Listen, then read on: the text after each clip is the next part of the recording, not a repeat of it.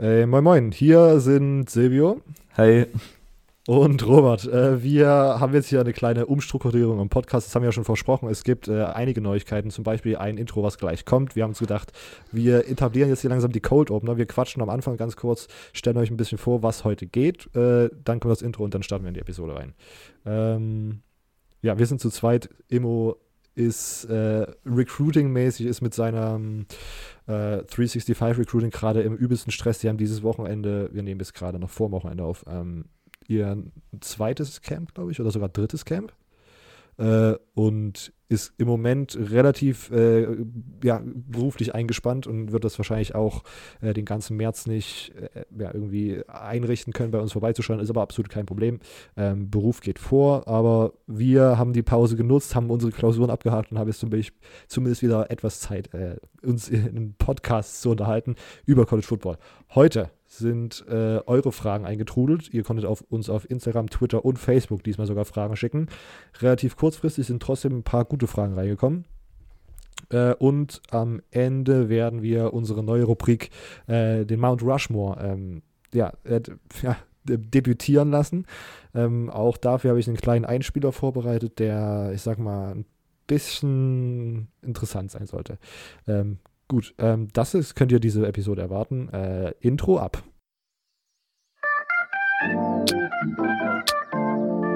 Hey, ihr hört den College Football Germany Podcast mit Silvio, Immo und Robert. Und jetzt viel Spaß bei dieser Episode.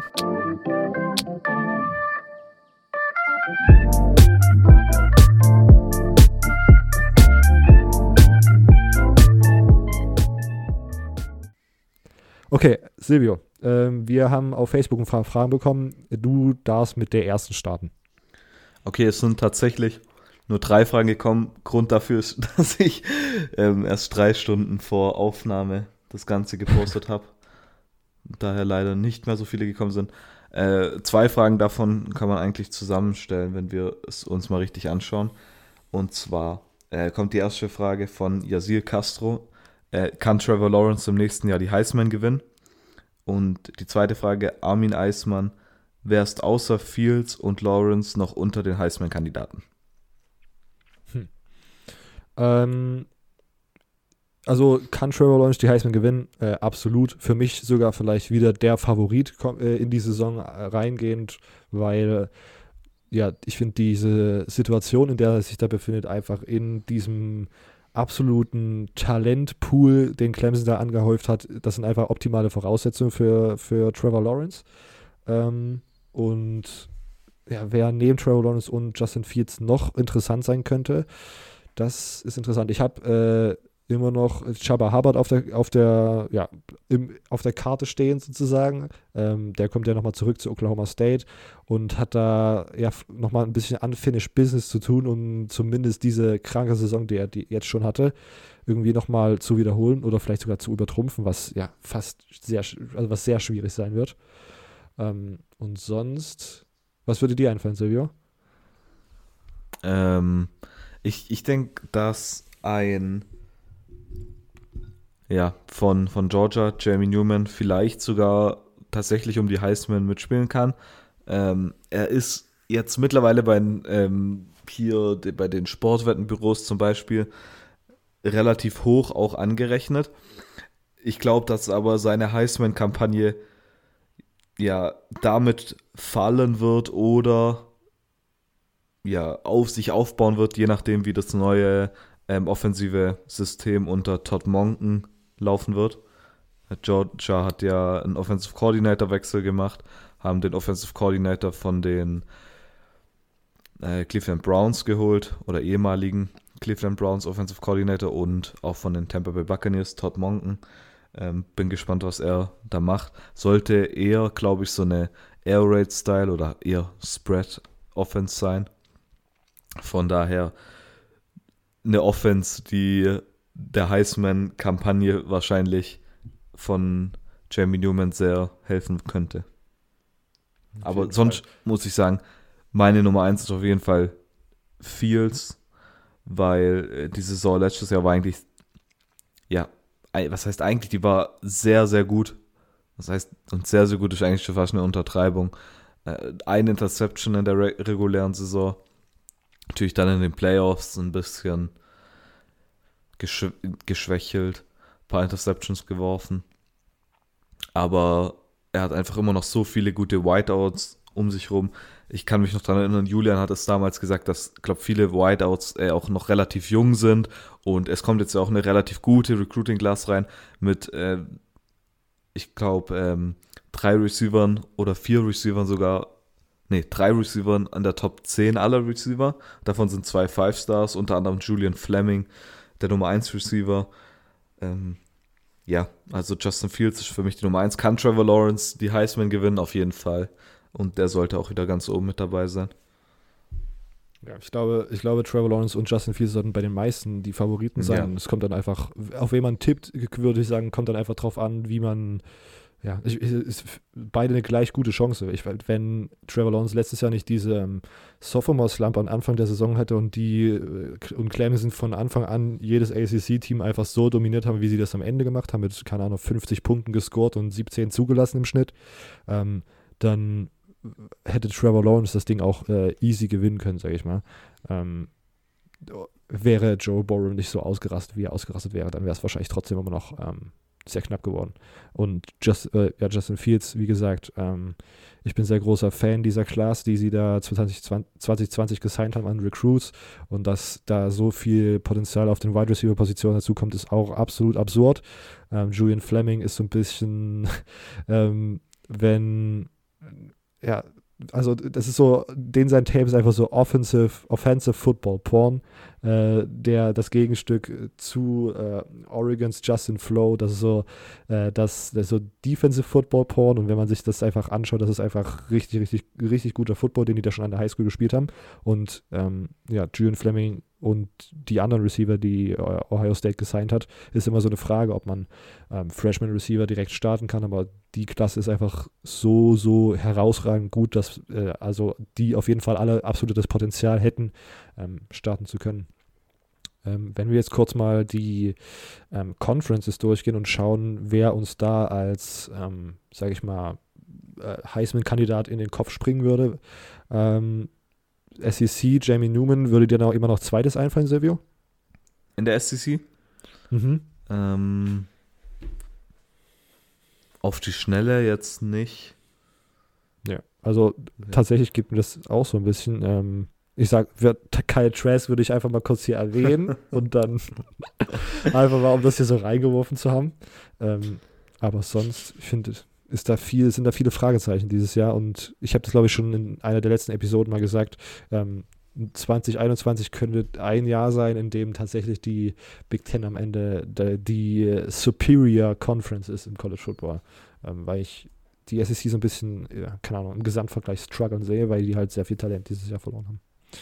Ähm, Wie jedes Jahr eigentlich wie jedes also. Jahr, aber ich habe das Gefühl, dass sie dieses Jahr irgendwie nicht so gut, also gefühlt können, konnten sie dieses Jahr nicht so gut aufstecken, aber die SEC ist halt eine der, eine der besten Conferences, also man sollte die jetzt nicht komplett abschreiben. Ne? Vielleicht ja äh, ein Bo Nix oder ein Mac Jones oder vielleicht, oh Gott. Der, je nachdem, wenn Mac Jones überhaupt den Starting-Job ja. gewinnt. Ja. Aber wäre jetzt eher unwahrscheinlich für mich. Gut, ACC ist Trevor Lawrence. Ähm, ich glaube, es gibt auch, auch wenn man, keine Ahnung, jetzt hier äh, Sam Howell irgendwie mal erwähnen kann, aber ich habe das Gefühl, dass keiner von denen annähernd die Ausgangslage, die, die Trevor Lawrence hat, aber auch nicht an, keiner annähernd das Talent, was äh, Trevor Lawrence hat. Oder? Siehst du es anders? Nee. Auch wenn ich natürlich als UNC-Sympathisant ähm, und äh, Supporter mittlerweile so ein bisschen Halbzeit-Supporter ne, Teilzeit-Supporter, so nennt man es, ähm, würde ich da Sam Howell noch nicht drin sehen. Vielleicht, ich würde mich freuen, aber ne. Silvio ist so ein bisschen der, der, der deutschsprachige äh, Bandwagon-Driver. Du bist kein Bandwagon-Fan, sondern du hast ja im Grunde gestartet ja. und sitzt ganz vorne dabei und fährst diesen, diesen, diesen Hype-Train fest. Ja, ich, ich war mit dem quer durch Deutschland und ja. pack jeden einen, der mit drauf will. Woop, woop. Okay, ähm, ACC, dann gehen wir Big 12. Ähm, Spencer Rattler. Äh, einfach wäre mein, wäre mein Einwurf, einfach äh, um ja, dieses offensive System, was Lincoln Riley da aufgebaut hat, produziert jedes Jahr so krasse Nummern, dass jeder, der dort Quarterback spielt und ob das äh, ja, Spencer Rattler am Ende sein wird, 2020, 2021 oder jemand anderes, also der wäre auf jeden Fall auf meiner Liste auch weiter ganz, ganz weit oben. Und wie ich schon erwähnt habe, Chubba Hubbard wären meine Picks. Silvio, was wären deine Picks für Big, Big 12? Ja, ich glaube, Sam Ellinger muss man halt erwähnen, auch wenn man ja. nichts nicht vorausstellen kann, aber ich glaube, man muss ihn schon erwähnt haben. Vielleicht kann man dann auch so ein bisschen Senior Magic irgendwie rauskitzeln. In seinem letzten ja. Jahr für seine, für seine Hometown, seine Kindheitsliebe, die, die Texas Longhorns, vielleicht kann man da nochmal so was richtig, eine richtig kranke Saison abfeuern. Ja. Aber wir wollen mal lieber nicht Texas is back sagen, bevor Texas back ist, ne? Ja. Übrigens, das hier ist der Start der zweiten Staffel äh, vom College Football Germany Podcast und wir sind äh, zurück aus der Winterpause. Ich werde diese Episode absolut äh, We are back nennen mit 3a. ja, warum nicht? Ja. Aber das, das, du musst auch wissen, dass sich das häufig, ja, was heißt häufig? Nicht, äh, das letzte Mal, als das Sam Ellinger gesagt hat, hat sich nicht wirklich ausgezahlt, da war es genau das Gegenteil. Also, äh, meinst, ob das so ein gutes Omen ist, ist jetzt halt die Frage. Du meinst, wir werden ab April dann nichts mehr hochladen, weil ich die Episode so genannt habe? Weil wir uns zerstritten haben. Ja, wer weiß. okay, dann muss ich schon mal überlegen. Aber ich glaube, ich finde den Gag einfach zu gut. ähm, ja, Big Ten Justin Fields, relativ, relativ klar. Und ich weiß nicht, fällt dir da jemand ein, der den, den Runner-Up für die Big Ten machen könnte als, als Heisman-Kandidat? Theo Day, Michigan State. Klar, ein, eindeutig. äh, äh, Pac-12. Kevin Thibodeau. Mal ein Kayvon bisschen Thibodeau. unorthodoxer Pick. Ein guter alter Pac-12 Defense-Pick. Ja, ja, warum nicht? Muss auch ja, mal sein. Die oder, oder, wir können auch Offensive Tackle gehen, Penny Sewell. Klar. Aber dafür muss ordentlich was schief laufen. also. Corona, sage ich ja. Hat, hat Penny Sewell letztes Jahr Heisman Votes bekommen? Ich glaube, der eine hat doch, es gab doch irgendwie so einen Random, der wieder irgendwie. Ah, der, der den, glaub sogar auf Nummer 1 ja, gemacht, ja. gell? Und das war irgendwie der Ex-AD von, von Oregon oder sowas. Was Absurdes war es doch wieder. Ich, ich öffne es gerade mal schnell. Ja, okay. Ähm, übrigens, weißt du, wo sich die Pac-12 Defensive äh, Leute, die Defensive Coordinator von der Pac-12 immer treffen? Nee. In Bielefeld. Weißt du, weil Bielefeld existiert nicht und Pac-12 Defenses existieren auch nicht. Oh je. oh, oh, Gott. Gibt es den Biele Bielefeld äh, existiert nicht, wird es immer noch? Ich weiß es nicht. Ich hab den treibt, treibt er sich immer noch rum? Da gibt es ja ein paar Leute, die aus Bielefeld kommen, die werden da richtig mad, wenn du das sagst. Echt? Die hassen das. Ich war einmal in Bielefeld und habe das gesagt zu einem Kollegen von meinen Eltern. Der war, der war richtig mad. Er sagt das, weil er, weil er das angeblich so oft hört. Oh Gott. Geht ihm das auf die Eier. Ich habe ich glaube, ich kenne die, die, Geschichte dahinter gar nicht. Man hat, ich sagt es halt nicht. einfach. Ja. so, richtig, so richtige Millennials einfach so, ah, ja gut, das ist, ja. sag mal einfach so, keine Ahnung. Ja, ist halt so, muss man halt so hinnehmen. genau.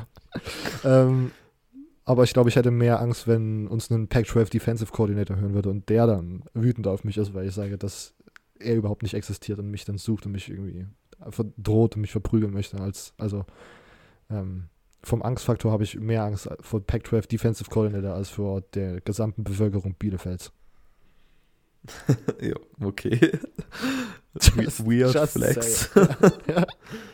Okay, äh, Pac-12, Jaden Daniels, einfach mal reingeworfen, ein bisschen, ja, keine Ahnung, das ist jetzt vielleicht nicht so realistisch, aber nach dieser Freshman-Saison, wenn er da drauf aufbauen kann, why not? Genauso wie äh, der ganze äh, USC Quarterback Room, wer auch immer da starten wird, das ist ja alles so ein bisschen wer da zwischen, keine Ahnung, Verletzung und wer ist eigentlich der Lieblingsquarterback von dem aktuellen Headcoach ähm, da am Ende starten wird. Interessant zu sehen sein, aber da haben auf jeden Fall auch, äh, ich würde sagen, ja, Pac-12-mäßig gesehen, ein hohes Potenzial, ähm, Heisman Awards zu bekommen. Hast du, hast du das mit. Hier, Ja? kurz, ähm, Bruce Feldman von The Athletic hatte Penny Sewell als Nummer 2 Pick Ah, genau. von Heisman genau. letztes Jahr. Yes, sir. Naja. Und angeblich, stimmt, das kann, daran kann ich mich noch erinnern. Dann haben sie, die Leute, die kommentiert haben, haben gesagt, dass er es angeblich nur gemacht hat, um auf einen Artikel von ihm aufmerksam zu machen, den er vor, vor Tagen über Sewell gepostet hatte. Was ein absoluter Power-Move wäre, marketingmäßig gesehen. Ja. Na gut. Okay, ähm, Heisman, hast du noch, willst du noch irgendwas anfügen oder gehen wir zur nächsten Frage über? Vielleicht, ähm, Ding, äh, was ich letztes Mal gelesen habe, ähm, was irgendeiner hat auf Twitter gepostet, ich weiß gar nicht mal, ob es jemand Deutsches war oder ob es jemand aus den Staaten war, der geschrieben hat, jedes Mal, wenn er äh, Tape jetzt von, von Joe Burrow geschaut hat, ist immer ihm nur einer aufgefallen und das war Jamar Chase. Also vielleicht wird es Zeit für einen Wide Receiver Heisman, vielleicht aus der SEC noch. Oh, oh. Kein, kein schlechter Pick. Aber äh, wissen wir, wer bei LSU überhaupt die Bälle werfen wird? Miles Brennan wahrscheinlich, oder? Na gut. Na gut. Und äh, ja, LSU ist ja nochmal eine andere Geschichte dieses Jahr. Ich meine, wenn die alles verloren haben am Coaching-Staff. Oh, wir kommen gleich nochmal drauf zu sprechen. Ähm, gut, wir gehen. Ich mache weiter mit der nächsten Frage, ja? Mhm. Ähm, aber bevor es zur nächsten Frage gibt, äh, kleines Update zu Leuten, die uns monetär unterstützt haben.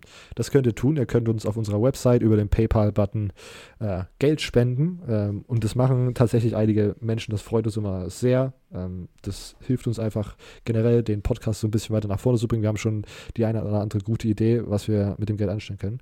Ähm, aber auf jeden Fall hat jetzt äh, noch im Januar äh, Tim uns äh, etwas gespendet. Leider zwei Tage nach der Aufnahme von der letzten Episode, also musste er etwas länger auf seinen Shoutout warten. Aber Tim, here we go. Äh, Er hat einen kleinen Text geschrieben. Hi Jungs, cooler Podcast, den ihr drei da macht. Mit euch kann man über alles diskutieren, was einen in der Welt des College Football interessiert. Macht so weiter. Vielleicht wäre noch ein Recap der kompletten Saison interessant, so einmal die besten und interessantesten äh, Spiele zusammengefasst oder so. Ich habe mein, hab mein Geld sicherlich schon mal für unnötigere Dinge ausgegeben äh, und ihr drei habt es definitiv verdient. Finde ich einen sehr guten Satz. Äh, weiter jetzt mit Go, The Ohio State University. Liebe Grüße, Tim, aka Tims, Tims Merm, äh, Instagram, äh, aka Smermi iTunes. Äh, PS, hoffentlich bin ich jetzt auch ein Ehrenmann. ähm, also, Tim, ich glaube, da sind Silvio und ich uns einig. Du bist ein absoluter Ehrenmann, ein Triple-Ehrenmann tatsächlich, weil äh, Smermi hat tatsächlich uns auch schon mal eine iTunes-Review geschickt. Das können tatsächlich alle von euch machen, die ein Apple-Produkt haben. Ähm, das hilft uns auch relativ weiter, den Podcast für mehr Leute sichtbar zu machen. Äh, jetzt die monetäre Unterstützung, deinen Support auf äh, Instagram. Tim, vielen, vielen, vielen Dank. Merci. Und wir haben noch äh, Lukas, äh, der uns tatsächlich eine monatliche Spende eingerichtet hat und uns jetzt immer einen Betrag monatlich spendet. Das könnt ihr auch machen über den PayPal-Button auf unserer Website ähm, cfbgermanypodcast.home.blog. Äh, also, der, äh, er hat kein, monatliche Ehrenmann. der monatliche Ehrenmann, der wiederkehrende Ehrenmann. Ähm, ja, der wiederkehrende Ehrenmann. Lukas, super, super vielen Dank. Äh, du bist ein absoluter Ehrenmann. Okay, ähm, jetzt wollte ich schon mein Handy weglegen, aber ich wollte eigentlich einen Tweet vorlesen, der hier gerade reinkam. Ähm, von Best Dommy at Birds Pen, Michigan State, mit sechs Fragezeichen. aber um Silvio nicht zu triggern, verknüpfe ich das gleich ganz gewandt mit einer Frage von Dennis Sikorski at äh, Denko Bold Maki auf Twitter. Welche Erwartungen habt ihr für eure Lieblingsteams für die kommende Saison? Welche Spielabgänge müsst ihr, müssen kompensiert werden?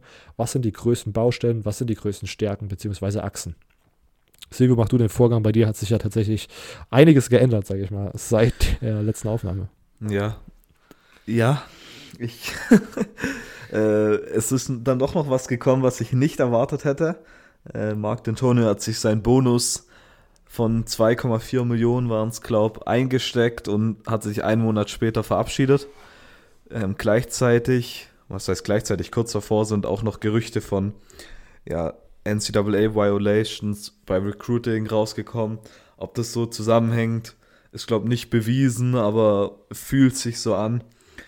Allgemein habe ich mich ziemlich verraten gefühlt zu dem Zeitpunkt. Wer mich zu dem Zeitpunkt auf Twitter auch verfolgt hat, der hat es mitbekommen. Ja, natürlich. At Silvio MGN an dieser Stelle. Ja, ja, stimmt. Immer der kleine Shoutout auch. At Silvio MGN. Ein Abo dalassen. Perfekt. Ähm, wo war ich? Ja, natürlich der, der bestmögliche Zeitpunkt hat er sich da ausgewählt. Mitte, nee, was mit, nee, es war Ende, war das Ende Januar oder war das Anfang Februar? Ich glaube, es war Anfang Februar. Sogar an, Anfang Februar. Ja. Ähm, da sind natürlich die meisten Head Coaches schon weg. Es ist nach der Early Signing Period, kurz vor der ähm, ja, regulären Signing Period, die, an der jetzt mittlerweile ja nicht mehr so viele unterschreiben. Dann wurde eine Pleite nach dem anderen sich eingefahren. Zuerst gibt Pat Narduzzi die Absage auf eine übelste Art und Weise über Twitter. Ähm, mit diesem The Wolf of Wall Street Clip mit I'm not leaving. I'm not fucking leaving. Hat mich dezent aufgeregt, als ich das gesehen habe. Ja, den braucht sowieso keiner, dachte ich mir dann. Äh, dann war ja Luke Fickel war angeblich das Nummer 1 Ziel. Äh, und die Berichterstattung da. Also ich, ich glaube immer noch, dass er wegen der Berichterstattung nicht gekommen ist. Das war so creepy. Also wirklich, ich weiß nicht, hast du das gesehen, Robert? Was sie da alles gepostet haben, die Michigan State Leute? Also ich hatte nur diese, die gesamte Story irgendwie mitbekommen, dass er dann irgendwie da war und irgendwie, das war irgendwie so ein bisschen. Ja, angeblich war, also es gibt ja diesen Colton Pouncey von, von The Athletic, der schreibt über Michigan State. Das ist dieser Mhm. Michigan State Staff Writer, oder ich weiß nicht richtig, wie man das nennt. Und der, es gab halt dieser Athletic Director, Boyman ist halt nach Cincinnati geflogen und dann bei, und dann hat man halt die Leute dann bei Skyscanner und so, nicht Skyscanner, ähm, Flight Tracker geschaut, äh, wo, das, wo der Privatjet wieder zurückkommt, wann der landet. Und Oh dann haben sie Gott. halt gehofft, dass der halt Luke Fickel mitbringt, als, als Verpflichtung oh direkt. Gott. Und dann ist, hat man, ist der Jet halt gelandet und die Leute standen damit und haben Fotos gemacht. Und man hat aber nicht richtig was gesehen, weil man hat das Auto direkt davor gestellt und dann hat man, haben Leute die Füße von denen fotografiert und haben das gepostet und haben verglichen mit Bildern von ähm, Luke Fickel, die Schuhe verglichen, die Füße verglichen und das war so creepy und spätestens in dem Moment wusste ich, dass der, wenn der das sieht, der denkt sich, Alter, da will ich auf keinen Fall hin. Ähm, ist dann auch nicht gekommen. Hatte wohl von Anfang an, glaube ich, nicht so richtig Bock, beziehungsweise war von der Vision, glaube ich, nicht so überzeugt. Ähm, dann stand man ohne Headcoach da. Die beiden Top-Ziele waren weg. Einen, viele andere haben auch abgelehnt. Robert Saleh, der Defensive Coordinator von 49ers, das war ja sowieso so ein Longshot, hat abgelehnt. Dann hat man, wen hat man denn noch ab angefragt? Hat auf jeden Fall noch ein paar angefragt, die abgesagt haben. Und ja, genau, man hat Mel Tucker angefragt von Colorado, der hat abgelehnt. Und dann ging es darum, als Luke Fickel auch abgelehnt hat, was macht man jetzt? Und ein paar Leute haben geschrieben, wahrscheinlich werden sie jetzt an einen zurückgehen, der davor abgelehnt hat. Und mein erster Gedanke dann war dann, ja, okay, dann werden sie wahrscheinlich zu Pat Narduzzi gehen und den überreden. Und dann kam tatsächlich aus dem Nichts auf einmal die Meldung, dass Mel Tucker doch nach zu Michigan State kommt. Und sie haben ihn halt geholt, indem sie einen dickeren Vertrag gegeben haben. Der Bag Und- wurde größer gemacht. Ja, und gleichzeitig hat er sehr viel, hat er, glaube ich, 6 Millionen Dollar bekommen, um sich seinen Coaching-Staff zusammenzubauen, was, ich glaube, das Doppelte war als das, wo er bei Colorado hatte. Und ja, dann war es natürlich noch Coaching-Staff holen, viele Assistant-Coaches ähm, sind auch schon vom Markt gewesen. Und es hieß wohl am Anfang, dass er keinen von Colorado mitnehmen will. Und er hat dann doch ein paar Leute mitgenommen. Jay Johnson, der Offensive Coordinator, ist mitgekommen. Ein paar Assistant Coaches sind auch mitgekommen. Er hat aber gleichzeitig auch ein paar gute Sachen gemacht. Jim äh, Tressel, Mike Tressel, meine ich, hat er zurückgeholt. Der Defensive Co- Coordinator, ehemalige Defensive Coordinator und Special Teams Coordinator. Ähm, der kurzzeitig dann Interims-Head Coach war. Hat er zurückgeholt, was gut war. Ähm, dann hat er als Defensive Coordinator, was, was ich sehr gut war, äh, finde, Scotty Hazelton von Kansas State geholt. Dann hat er zum Beispiel den ehemaligen Defensive Coordinator von Michigan State und äh, zuletzt von Florida State zurückgeholt. Ich glaube, zum Linebacker-Coachen. Und allgemein ein paar richtig gute. Von, von Wisconsin hat er den Recruiting Coordinator und Wide Receiver Coach geholt als Tight Coach. Und allgemein noch, noch ta tatsächlich noch ein paar positive ähm, Hires gemacht, die mich jetzt doch positiv in die Saison schauen lassen. Zumindest, ja, nicht in die kommende, aber das ist jetzt eine andere Geschichte, äh, zu der ich gleich komme. Ja, jetzt sind am heutigen Tag. Der Coaching-Staff steht. Ähm, dachte nicht, dass es dazu kommen wird, dass Mel Tucker Head Coach von Michigan State sein wird. Also, das ist wahrscheinlich einer von den letzten gewesen, die ich im Sinn hat, gehabt hätte. Ähm, er passt aber wohl genau zu dem, was die Leute in diesem Search-Komitee äh, wollten. Und zwar, sie wollten jemanden, der mal bei Michigan State gearbeitet hat. Äh, Mel Tucker hat äh, als Graduate Assistant, als in seiner ersten Coaching, ähm, ja, in seinem ersten Coaching-Job unter Nick Saban, damals noch bei Michigan State, gearbeitet. Und Nick Saban sei angeblich auch einer von den Faktoren gewesen, die dazu geführt haben, dass ähm, Mel Tucker dann doch zu Michigan State gekommen wäre, aber die, die genauen Sachen kenne ich da jetzt nicht. Dann kurz, wie steht's um das Team? Was sind die Ding? Es ist so ungefähr alles weg, was, was geht. Cody White ist nicht mehr da. Brian Lewerke ist weg. Äh, ob das jetzt oh, schade. So oh, schade. Ist, das ist natürlich die andere Frage. Ähm, ja. Das Ding ist halt, dass man keinen gescheiten Quarterback dahinter hatte, aber das war auch wieder was anderes. Also, Theo Day ist mein Mann. Ob das dazu kommt, glaube ich aber auch nicht. Ja, sieht überall ziemlich dünn aus.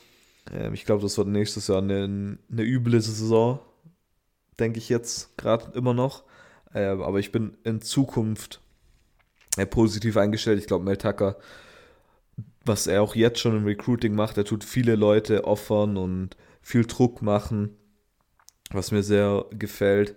Und ich glaube eher, dass das jetzt man nochmal eine schlechte Saison gut einbußen kann, um dann in Zukunft besser dazustehen. Ja. Ähm, ich glaube, dass Mel Tucker tatsächlich am Ende ein, relativ guter Hire war. Ich habe immer das Gefühl gehabt, dass er ja, dieses eine Jahr, glaube ich, war, insgesamt, dass er da recruited hat äh, für Colorado, hatte ich das Gefühl, oder waren es zwei Recruiting-Classes, ich bin mir gerade nicht so sicher. Auf jeden Fall hatte ich immer das Gefühl, dass er ähm, immer aus dem, was er in so einem, mit so einem Small Market Team, sage ich mal, äh, was er erreichen kann, hat er auf jeden Fall immer äh, das, das Maximum rausgeholt gefühlt. Und spielerisch sah es bei Colorado tatsächlich ja lange Zeit auch, äh, sage ich mal, akzeptabel aus. Und ich habe das Gefühl, dass man in Michigan tatsächlich so in einer talentreicheren Region sitzt und dass die Big Ten mehr eine größere Anziehungskraft hat als die Pac-12. Also ich werde auch positiv äh, in die, würde auch positiv in die Zukunft schauen, auch wenn man natürlich sagen muss, ähm, Michigan und Ohio State sind schon recht weit vorne. Also mal, mal schauen, ob man die einholen kann. Ähm, bisschen, was ja. ich natürlich für die Colorado-Spieler war es natürlich ein bisschen scheiße, weil ja. Mel Tucker hat halt erst geschrieben, dass, dass er ja halt erfreut sei, dass ähm, Michigan State halt ähm, nee, dass Interesse er sich hat.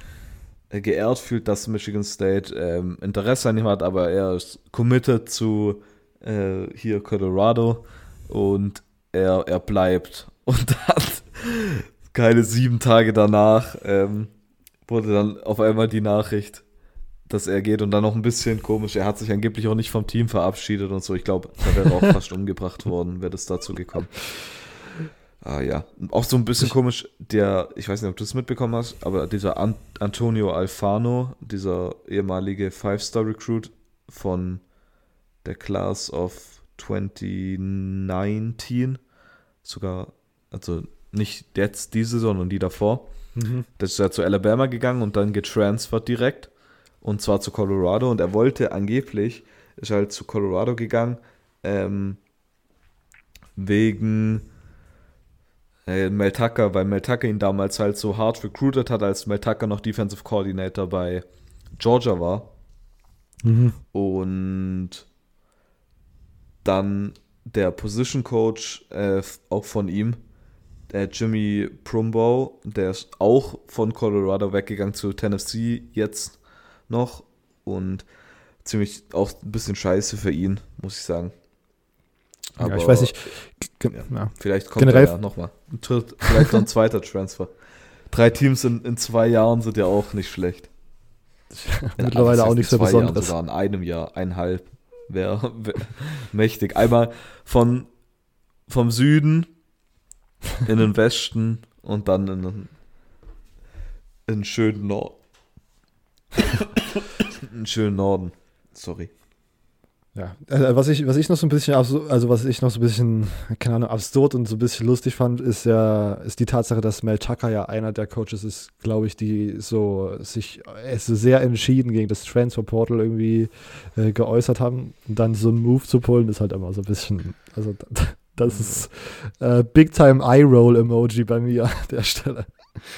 Ja, aber naja. Wenn der, wenn der Bag so groß ist, dass man nicht Nein sagen kann, dann ist der Bag so groß, dass man nicht Nein sagen kann. Ja, eben. Und ich glaube, dafür, kann man ihn noch nicht kritisieren. Ja, aber am Ende kann man auch die Spieler nicht dafür kritisieren, ihre, ihre Situation so zu machen, um ein möglichst hohes, eine möglichst hohe Wahrscheinlichkeit zu haben, in die Mhm. NFL zu gehen. Richtig. Ähm, was sind eigentlich die größten Stärken von Michigan State dieses Jahr? Das hast du, die Frage hast du so gekonnt umschifft. ähm, gute Frage. Die Fanbase. Denkst du, dass die das noch so? Basketballteam. Oh Gott, ja. War ja nicht Ja, nach einem March Sport Madness gefragt. Ja, March Madness. Mal schauen, erst Runde aus? Na, hoffentlich nicht, dann drehe ich aber durch. Dieses Jahr mindestens Final Four. Okay. Alles darunter das, äh, ja, eine Bust-Season. Final Four or, denkst- or Bust. Ich meine, ich habe auch gesagt, dass Fickle, no, Fickle or Bust. Ja. Und ich bin doch jetzt relativ zufrieden, also. Ähm, Nee, aber Positives, oh, ich weiß es nicht. Denkst du, dass die Defense Ähm. nochmal so gut wird wie die Jahre? Oder denkst du auch, dass die dieses Jahr so ein bisschen nachlassen wird? Wer? Die Defense? Michigan State's Defense? Ja, die Defense war letztes Jahr auch nicht so gut. Ähm, ich bin gespannt, was daraus wird, weil Matt hat ja gesagt, ähm, Spiele werden bei ihm gewonnen im, im Weight Room und davon bin ich mal gespannt, was da rauskommt. Ähm, Jacob Panashuk finde ich gut, der war, hat sich angeblich überlegt, ins Transfer Portal zu gehen, bleibt jetzt aber. Und das ist vielleicht was, auf das ich mich noch, dann doch noch freuen kann. Ähm, und sonst, ich, ne, man kann sich freuen auf hoffentlich eine bessere O-Line. Also, ich mein, schwer wäre das auch nicht, aber ähm, das wäre was, auf was ich mich freuen würde, wenn es eine bessere O-Line gibt. Das ist vielleicht ein bisschen anders zu beschreiben.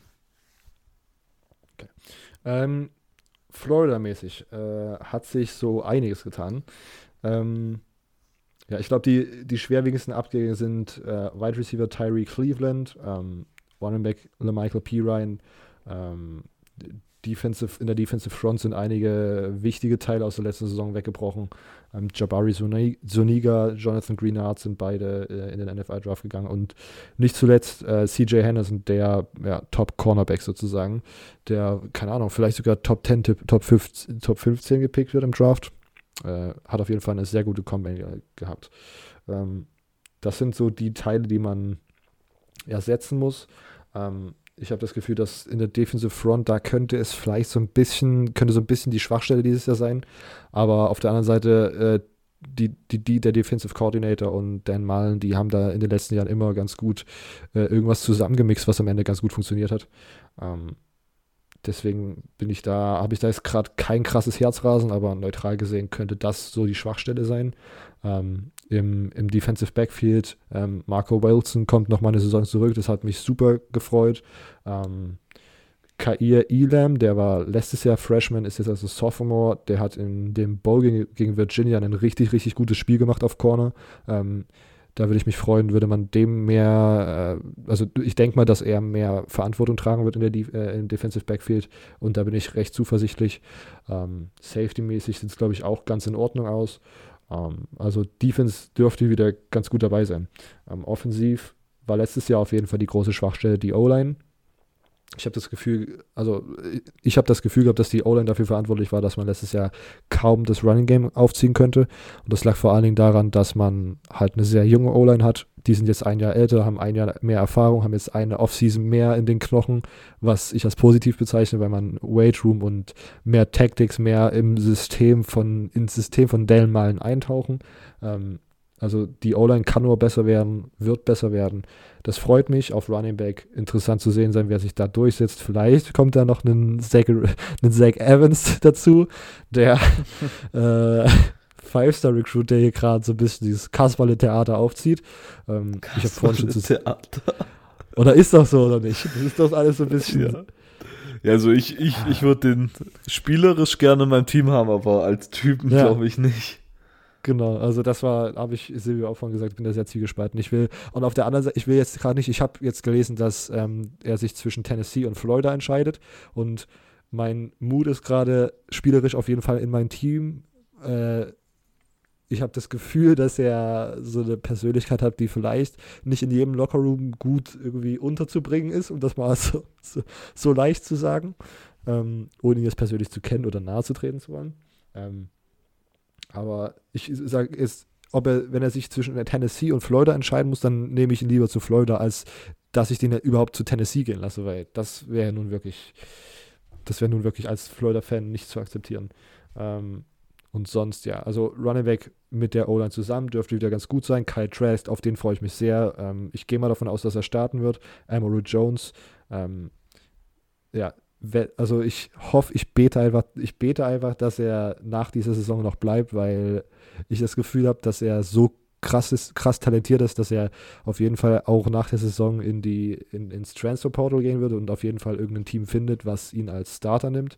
Ähm, aber wenn er sozusagen Dan Mullen vertraut, dass er in seinen letzten, ich glaube, er hat dann noch nach diesem Jahr, glaub, hat er, hat er glaube ich, noch zwei Jahre Eligibility left, ähm, was absolut krank wäre, weil dann wirklich die nächsten zwei Jahre Florida, huh, also ich will nicht National Championship sagen, aber zwei, also das sind dann die Ambitionen langsam. Ähm, aber ich gehe mal davon aus, Kyle Trust startet noch dieses Jahr und ich denke, ich denke, dass Kyle Trust auf jeden Fall besser wird als letztes Jahr. Ähm, was liegt auch einfach daran, dass er jetzt nochmal mehr Zeit hat, in dieses System reinzukommen. Wurde ja letztes Jahr so ein bisschen ins kalte Wasser geworfen. Ähm, was sind die größten Baustellen, habe ich gemeint. Defensive Front wahrscheinlich ähm, und vielleicht auch so ein bisschen das Linebacker-Level. Mal schauen, was sich da so rausspielt. Und Stärke wird, ähm, ja, ich, ich, hoffe, dass die, die ganz gesamte Defense trotzdem die Stärke ist. Und im Passing-Game habe ich, ähm, es sind ein paar gute Freshman-Wide Receiver neu dazugekommen. Ähm, Trevor Grimes ist ein äh, Junior-Wide Receiver, der zurückkommt, der super viel Potenzial hat. Der ist, glaube ich, von Ohio State getransfert vor ein, zwei Jahren. Ähm, auf den habe ich Bock und ähm, oh Gott, das habe ich, als ob ich jetzt seinen Namen vergessen habe. Die Nummer 1, der letztes Jahr gegen Miami auf jeden Fall auch so richtig krank abgegangen ist. Mir fällt jetzt gerade der Name nicht ein. Ich bin ein schlechter Fan. Gegen Miami abzugehen ist auch kein. Ja, aber der ist das ganze Jahr einfach abgegangen. Das ist so, ja. Aber gut, aber. Michigan State spielt dieses Jahr gegen Miami. Oh, gut. Großartiges Spiel. Das wird ein richtig gutes Spiel. Ja. Das ist aber gar nicht wo. Nicht? Ich glaube sogar in Miami. Oh Oder Gott. in Coral Gables, um, um dich glücklich zu stellen. ja. Ähm, okay, also ja, das habe ich, glaube ich, wir haben unsere Lieblingsteams so ein bisschen äh, evaluiert. Soll ich mal noch eine machen und danach gehen wir zu Facebook wieder? Ja, Facebook ist ja eh nur noch eine Frage, von daher. Achso, okay. Welche von, äh, oh Gott, Shabdi at Shabdi. Äh, welche Teams können in den Power 5 Conferences, okay, die ACC mal ausgeklammert, dem amtierenden Champions jeweils am gefährlichsten werden? Das finde ich nicht schlecht, finde ich eine sehr gute Frage. Shoutout. Ähm, starten wir, Silvio. SEC. Die noch beste Conference äh, im, im College Football. Äh, aktueller Champion LSU. Was denkst du, wer wird dem Champion dort am nächsten kommen, am, am meisten Konkurrenz machen? Äh, gute Frage. Ähm, ich weiß ja nicht, wie ich Alabama einschätzen soll. Mhm. Hm, ich meine, man hat halt Tour verloren und ich weiß nicht, wie Mac Jones spielen wird oder ob Mac Jones überhaupt spielt und oder nicht vielleicht ja. der Quarterback von Matter Day direkt übernimmt. Bryce Young. Was ich mir nicht vorstellen kann, dass der von Day One startet. Also vielleicht gegen das Ende vom Jahr. Ich würde aktuell wahrscheinlich mit Georgia gehen. Äh, wobei ich Alabama natürlich nie auszählen würde. LSU würde ich aber eine Wiederholung nicht zutrauen. Ja, ähm, same, same bei mir. Ich finde, die West ist sogar dann relativ offen, weil ich tatsächlich, ich habe so ein bisschen das Gefühl, dass ich jetzt gefährlich nah an Alabama unterschätzen rankomme. Ähm, weil ich tatsächlich in, den, in der West sehe ich tatsächlich dieses Jahr auch ähm, Texas AM sehr gut ausspielen und vielleicht sogar LSU und Bama beide zu schlagen. Ich, ah, ich weiß nicht, es ist eine, vielleicht ein kleiner Hottake hier an der Stelle, aber ich habe das Gefühl, dass Texas AM dieses Jahr vielleicht nochmal auf jeden Fall besser ist als letztes Jahr und irgendwie ein bisschen, ja, keine Ahnung. Also Texas AM finde ich finde ich einen sehr interessanten Pick. Auf der anderen Seite, wenn sich, keine Ahnung, sagen wir mal, Alabama setzt sich durch, irgendwie siegt gegen, siegt gegen LSU und gegen Texas AM, ähm, dann würde ich auch sagen, spielen die wahrscheinlich gegen Georgia im, im National Championship. Ich habe das Gefühl, dass, ja, also ich weiß nicht, ich habe das Gefühl, dass Florida tatsächlich, wenn ich es mal neutral sehe, äh, dieses Jahr noch nicht ganz an Georgia vorbeikommt. Ich sehe mittlerweile, dass das Gap sich so ein bisschen schließt, aber ich habe das Gefühl, dass ähm, Florida immer noch hinter Georgia steht. Georgia deswegen ins ähm, SEC Championship Game. Und dann, ja, vielleicht, wahrscheinlich ist der, ist der Safe Pick Bama an der Stelle, aber vielleicht werfe ich Texas AM mal hier in den Ring. Vielleicht starte ich den Bandwagon für Texas AM dieses Jahr. Texas AM. Ich, ich will es nur mal, ich will es nur mal reinwerfen. Ähm, wir gehen Big Ten. Ohio State. Aber welches Team wird Ohio State Konkurrenz machen? Ähm, Michigan State. oh, okay. nein. Ähm, the Team Up North, wahrscheinlich. Sonst, sonst gibt es da niemanden. Oder? Ist, ja, weiß ich nicht. Penn State ist ja, ich weiß nicht, ich habe das Gefühl, dass ähm, Penn State wahrscheinlich das nächste Team dran ist, so was Ohio State Konkurrenz machen kann. Aber ich sehe, realistisch gesehen, ist die Kluft zwischen den beiden Teams so groß, dass Ohio State das wahrscheinlich, also mein, wenn, wenn, wenn die Frage nach dem Team ist, was am meisten konkurrenzfähig ist mit dem jeweiligen Champion, würde ich sagen Penn State. Penn State was war auch interessant, ja. Was war deiner? Der Team Up North wahrscheinlich. Michigan. Okay. Michigan. Na gut. Okay, wir werden, werden sehen. Interessant an der Stelle. Also ich habe auch, auch Penn State, nachdem ich es letztes Jahr so ein bisschen, die so ein bisschen sehr krass unterschätzt habe und die sogar als einer meiner Bass-Teams vor der Saison gelabelt habe. Ähm, ich glaube, die sind auch dieses Jahr wieder oben mit dabei, auf jeden Fall. Ähm, wir gehen Big 12. Oklahoma ist im Moment der Champion. Baylor hat dieses Jahr gut aufgespielt. Können Sie das wiederholen? Silvio? Baylor. Baylor war dieses Jahr Vize-Champ. Aber mit so viel Coaching-Changes. Ja, vor allem Head-Coach-Wechsel. Naja. Um, wobei sie haben natürlich, ich glaube, fast das optimale Ersatz sogar gefunden mit Ding. Natürlich mhm. kein offensiver Coach oder so, aber dafür defensiver Coach, wobei ich nicht finde, dass das in der Big 12 vielleicht eine Fehl am Platz wäre. Mhm. Ähm, Baylor können die das wiederholen? Schwierig, schwierige Frage. Äh, mein erster Gedanke wäre nein. Aber ich lasse mich gern positiv davon überraschen. Ich mag Baylor. Ist Baylor dann also auch dein Pick für das, was für das Team, was am was Oklahoma am meisten Stress machen könnte? Schwierig, schwierig schon wieder. Ähm, ich meine, eine good old äh, Texas äh, Oklahoma Rivalry um die Big 12 Championship wäre natürlich auch mal wieder sexy. Und deshalb würde ich wahrscheinlich eher Texas, aber ich wünsche mir Baylor. Okay. Ich, ich denke, ja doch. Oh, ich gehe mit ja? Texas. Ich gehe mit Texas. Okay, okay. Okay. Äh, ich bin tatsächlich, keep hating on me, aber ich bin immer noch nicht überzeugt, dass Baylor überhaupt ein gutes Team letztes Jahr hatte oder ein, ein über, überdurchschnittlich gutes Team hatte. Ähm, ich habe das so ein bisschen, letztes Jahr war ja auch, es war ja, äh, Green Bay war ja auch in den NFL-Playoffs drin. Und ich hatte so im Vorhinein so ein bisschen gelesen, ich weiß gerade nicht mehr, ob das überhaupt so richtig war, wegen erinnerungsmäßig und so, aber Green Bay hat auch einfach so random Games durch so mit Glück gewonnen und hat deswegen, ist deswegen in die Playoffs gekommen und ist in den Playoffs so ein bisschen, äh, hat, hat dort so ein bisschen verkackt. Ähm, und ich habe das Gefühl, dass es bei, dass das einfach exakt so bei Baylor ist. Die haben letztes Jahr so viele Spiele einfach gewonnen, die mit einem Score so weit offen waren, dass das also ein 50-50-Game war. Und in manchen Saisons gewinnt man die halt alle, in manchen Saisons verliert man die dann alle und hat dann statt einem, keine Ahnung, was stand da am Ende, einen, einen 10-2-Rekord oder was, äh, hat man dann, keine Ahnung, einen, einen Rekord, der äh, ganz anders aussieht. Und ich habe das Gefühl, dass äh, ich, ich, will nicht schon wieder in Texas is Back reinfallen, weil das eine, eine Falle zu sein scheint, die Podcast-Hosts weltweit jedes Jahr einfach vor die Füße geworfen wird. Ähm, aber ich denke, Texas könnte so weit back sein, äh, das zweitbeste Team in der Big 12 zu stellen. Das mal so zu relativieren. Also würde ich mich da anschließen. Texas wäre auch mein Pick für die Big 12. Okay, jetzt natürlich eine meiner Lieblingskonferenzen im, insgesamt gesehen, Pac-12. Aktueller Champion ist Oregon. Ähm, letztes Jahr hat Utah wieder mit gut dabei gespielt. Aber wen siehst du, wen siehst du äh, Oregon angreifen? Ich glaube keiner.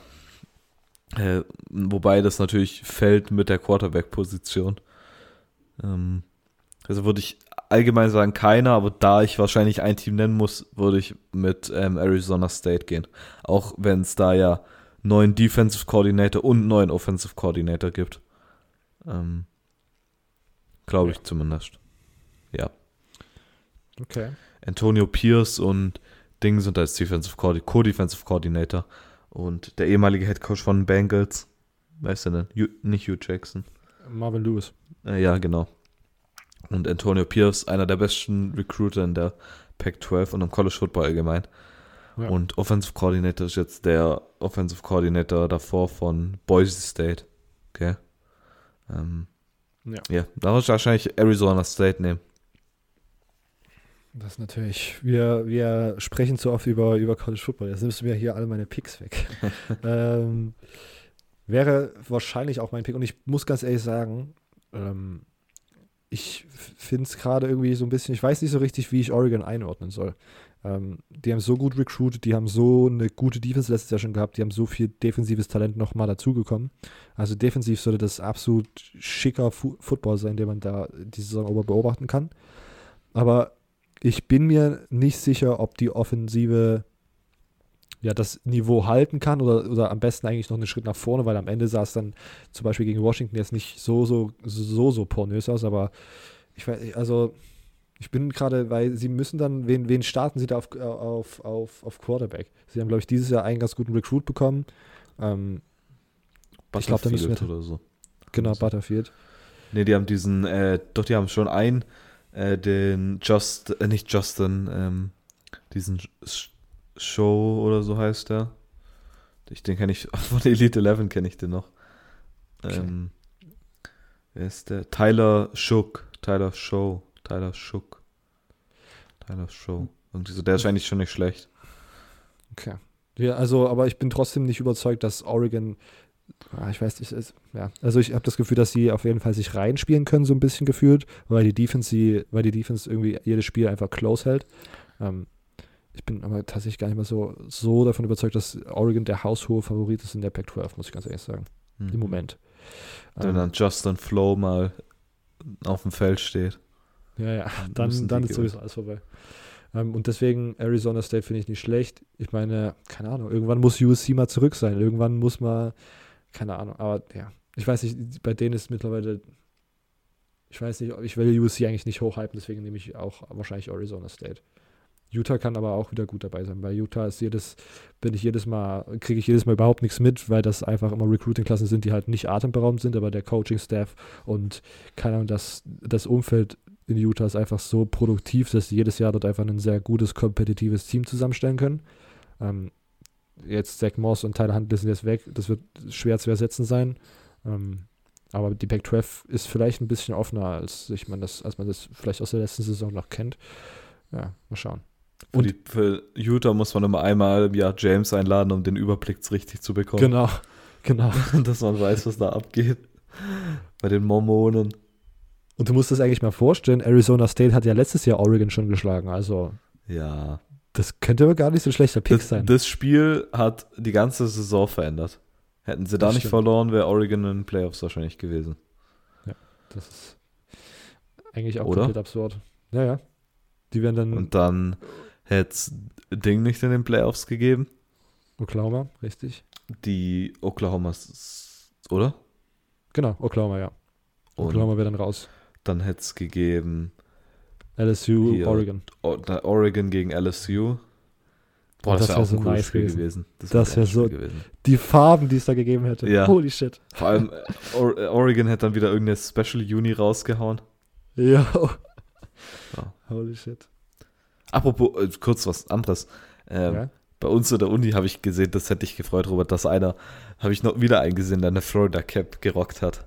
Ey.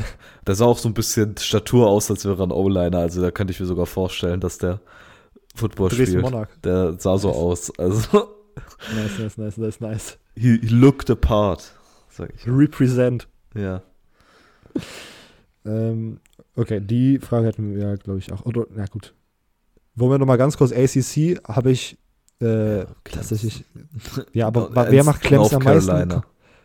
Okay, ja, stimmt. Du bist der Zugfahrer, du kannst jetzt auch nichts anderes sagen. Ja. Aber ich glaube, es ist auch der. Und die sind, ich glaube, North Carolina ist doch auch in der, genau, North Carolina ist auch in der anderen, in der anderen Division, oder? Die können sogar sozusagen gegen Clemson theoretisch spielen. Hm, Kann sein. Ich, ich kenne mich da gar nicht so aus. Also, ACC. ich weiß nur, dass dann in den letzten sechs Jahren, glaube ich, jedes Mal ein anderes Team gewonnen hat. Genau. Und nie das Jedes- gleiche. Also Je- jedes Team hat einmal einmal. gewonnen. Ja. Ähm, Ja, ja, naja, ja. absolut. North Carolina, ist auch, ist ja. in der anderen. Okay, willst du deine, willst du deine, willst du deine ähm, letzte Facebook-Frage raushauen? Ähm, ja. Die letzte Facebook-Frage lautet, ähm, ein bisschen eine komische Frage, ich weiß nicht so ganz, was man damit meint. Ich wir lesen es jetzt trotzdem vor. Von Mhm. Motan Likes. Ich hoffe, dass, dass das auch Likes heißt und nicht Leakes. Kannst du mir nicht vorstellen. Eine Top 5 Recruiting Class der Group of 5 Unis. Ich weiß jetzt nicht, ob er damit meint, ähm, was für uns die Top 5 Recruiting-Klassen von den Group of 5 Teams sind oder ob es das gibt oder ob es das jemals gab oder bisschen unschlüssig. Hm. Ich kann es mir aber kaum vorstellen. Erstens, dass es es jemals gab. Zweitens, dass es es dieses Jahr gibt. Sowieso nicht. Ähm, und unsere fünf, Top 5 Recruiting-Klassen wäre wahrscheinlich zu schwierig herzustellen. Ähm, aber im Ranking kann man da ja mal schauen, was es da so gibt. Ähm, SMU Ja. auf. das ist halt traurig, dass da die of Five Teams besser recruited haben als Michigan State, gell? Aber Quatsch. Das war 2021er Rankings. die, die werden auch gar nicht richtig ähm, getrackt von, von 24-7, glaube ich. Doch, ich Ja? bin auf 2021 schon wieder, ich bin so ein Idiot. Vergiss, was ich gesagt habe. Die beste, in, achso, hieß es Non-Power 5? Ja, ne? Group of Group of- Five. Genau, ja. Also ich weiß halt, dass äh, Cincinnati auf jeden Fall immer gut recruited. Die haben jetzt ja auch einen Ja. ähm, Four-Star-Quarterback gehabt. Aber auch wieder, da, um nochmal auf Luke Fickle zurückzukommen, die Dinger, es war, East Lansing hat den schon fast, die Fans und die Leute aus East Lansing haben den schon fast äh, offiziell begrüßt hiermit. Der bringt dann den Quarterback, den Four-Star-Recruit mit und dann wird nächstes Jahr die Netty gewonnen. Und, oh Mann. Cincinnati hat tatsächlich auch die beste Group of Five Recruiting Class auf Platz 40, ähm, drei Plätze vor Michigan State. Ah ja. Vielen Dank. Dann, boah, ja, ja, UNLV hatte letztes Jahr 22 Three Stars. 22. Mehr als Michigan State wahrscheinlich. Boise ist, glaube ich, das zweitbeste. Ist wirklich das zweitbeste. Tula danach Tulane, Ge- Memphis und North Texas. Ja. Ja. Jetzt, Also das sind ich im war, ich, Grunde auch die Powerhouses der, der, der Group of Five, die hier. ja, North Texas hat aber, glaube ich, letztes Jahr ein bisschen enttäuscht, gell? Da, haben- die haben wir relativ hoch gehabt mit Mason Fine und so. Und Ja. Und dann so ein bisschen. Tatsächlich ist UCF ja dann nur Platz 6, 7, 8. Der, Ab, apropos UCF, ich habe gerade vorhin ein Video gesehen, wo Mackenzie Milton wieder einen Football geworfen hat. naja, aber kann auch. sich immer noch nicht richtig bewegen. Und ich finde das immer, ich finde die Vorstellung, dass er nach dieser krassen Injury einfach nochmal zurückkommt, einfach, das ist einfach so krank, Mhm. ne? Also, Wenn er Ich will das- zurückkommt. Ich, ich glaube Ja, es. Aber- er- wenn er dort wirft in, mit UCF, aber allein schon das Ja. irgendwie so, daran, das ist einfach so absurd. Das, ja. ähm, Virginia Tech ist übrigens das mit, Abst mit, hat mit Abstand die schlechteste äh, Recruiting-Klasse aller Power 5 Teams. Die sind einfach auf Platz 72 in der 2020er Klasse. Denkst du wirklich, dass das das, das Schlechteste ist? Ja, ja, ist das- das, ich hatte das bei, bei ähm, The Athletic auch gelesen. Oder? Ganz übel. Ach nee, Illinois, ah. Illinois ist noch weiter. Illinois auf 87. Ja, ich glaube, das war. Natürlich peinlich. Virginia Tech war nur die, Virginia Tech war nur das ähm, am meisten enttäuschendste, hat der, äh, die Athletic gesagt. Okay. Sind das ja. Illinois ist das schlechteste, das All-Around schlechteste. Gut. Auch nicht gut. Okay, ähm. Und äh, könntest du dir vorstellen, dass es irgendwann mal passiert, dass ein Non-Power 5, Nein, also ein Group of 5 Team, auf keinen Fall. Also dafür muss schon ordentlich was falsch laufen. Ja. Weißt du, du musst ja mindestens eine exorbitante Summe an Four-Stars haben oder ein paar Five-Stars oder zumindest ein Five-Stars und eine hohe Zahl an Four-Stars. Ich kann mir Ja. kaum vorstellen, dass das jemals ein Ding Team schafft. Same on my side. Ähm, wir gehen, das waren die Facebook-Fragen, stimmt's? Ja, genau. Okay, dann kommen wir zur nächsten Frage, die ihr uns auf Twitter gestellt habt. Gefragt hat sie Optisania at Optisania. Welche Freshman QBs sollte man genauer beobachten, beziehungsweise sollte man auf dem Zettel haben? Mhm. Würden dir der Ahead äh, vom, vom Kopf her direkt welche Also einfallen? auf jeden Fall die, die Top 2 muss man natürlich haben. Top, ja, Top 2, ähm, DJ Uyakelele und äh, den Quarterback von Matt Day, der zu Alabama gegangen ist. Mir fällt gerade gar nicht ein, wie er heißt. Ähm, Bryce Young. Bryce Young, genau. Die beiden auf jeden Fall.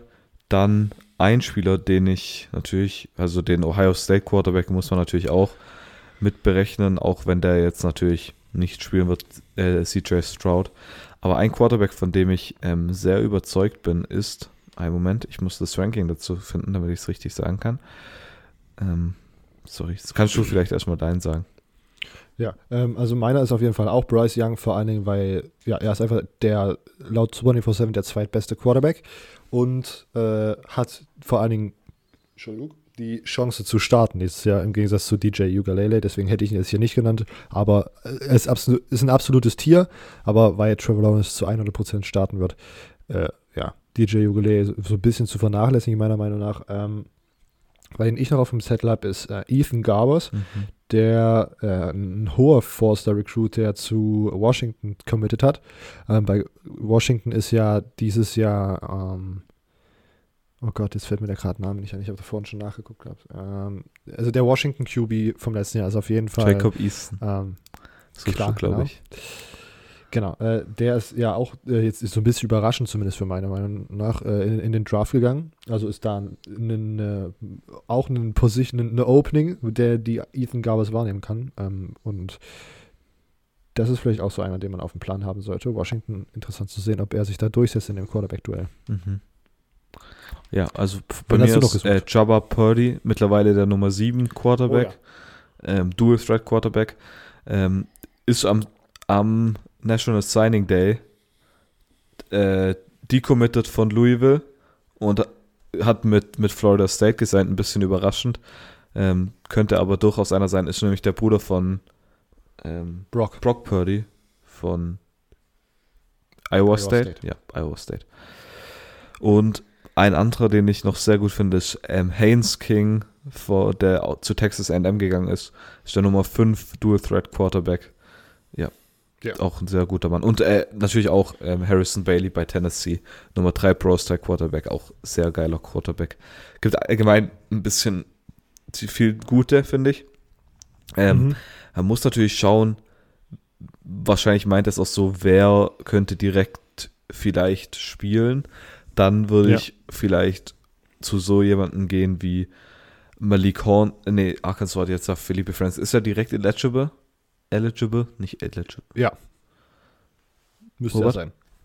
Müsste er ja, sein. Müsste, er müsste. Okay, dann, dann, genau, ich dachte eigentlich Malik Hornsby, aber dadurch natürlich nicht. Ähm, ja, gibt ein paar interessante. Also ich würde da wahrscheinlich eher zu den kleineren Teams in Anführungszeichen gehen. Zum Beispiel wird, könnte so jemand wie ein, ja, Eastern Carolina zum Beispiel, hier Mason Garcia, Nummer 14 Pro Style Quarterback. So kleinere Schulen haben eher, meiner Meinung nach, eher das Potenzial, direkt zu starten. Ja. Imo war ja relativ, äh, um, um Imo mal zu vertreten, ziemlich hoch auf Jaden Delora, wie Imo immer ziemlich hoch auf die hawaiianischen Quarterbacks ist. Ähm, ja. Ähm, aber wie hieß immer der Tennessee, äh, der Tennessee Harrison Bailey. Sei sogar. Bei, bei Warum? Der, der, äh, ja, bei Tennessee ist es ja auch gerade nicht mehr so ja, stimmt. klar, wer da. Ich habe da tatsächlich, äh, ja, das habe ich noch gar nicht erwähnt. Äh, wir beide haben so ein kleines Projekt gestartet, äh, nennt sich The Crunch Time, ist ein Blog, auf dem wir einfach so ein bisschen unseren Spaß haben mit Artikeln über American Sports. Dazu vielleicht irgendwann später nochmal ein bisschen mehr. Ähm, aber ich habe auf jeden Fall äh, heute am Donnerstag einen Artikel rausgebracht, auf dem ich äh, Tennessee nochmal erwähnt habe, weil die eine überraschend gute Recruiting-Class haben. Und da habe ich auch nochmal geschrieben, dass die Quarterback-Situation tatsächlich ja so ein bisschen offen ist. Ähm, die haben ja ähm, Guantano dort als, als Quarterback, der auch nochmal zurückgekommen ist und meinte, er hat unfinished Business zu tun, aber der Dude wurde halt letztes Jahr tatsächlich auch schon für einen äh, Redshirt einfach, äh, für einen Freshman ja, Brian, Brian Maurer heißt der, glaube ich, gell? Genau, genau, Maurer, ja. Maurer. Ja, genau. Stimmt. Genau.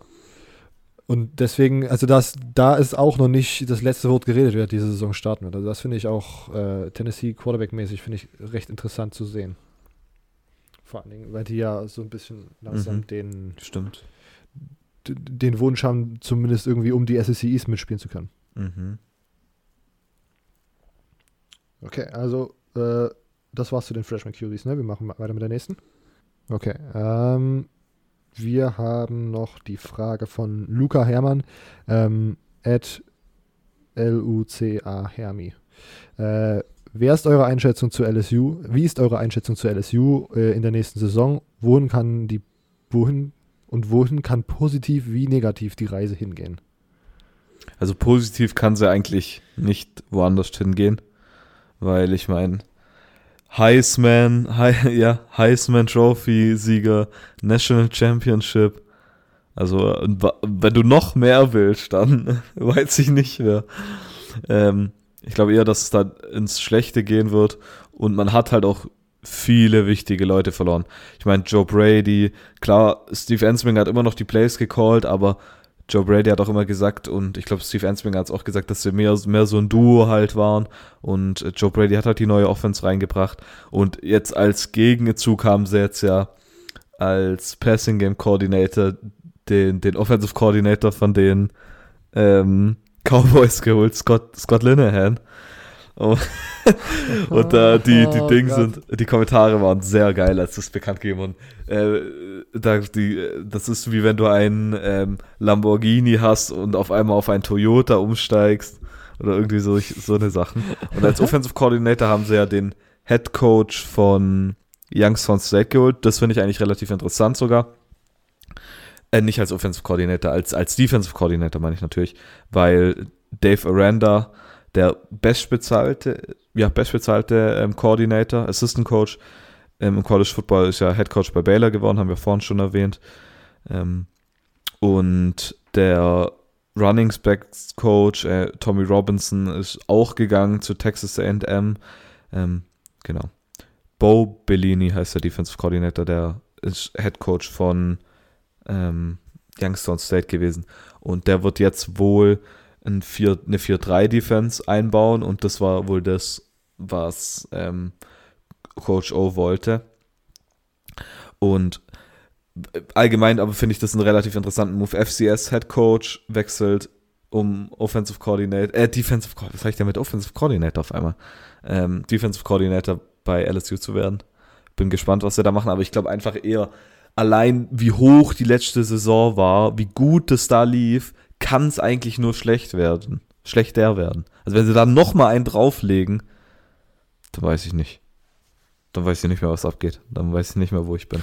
Vor allem unter Joe Burrow auch weg. Äh, Justin Jefferson weg.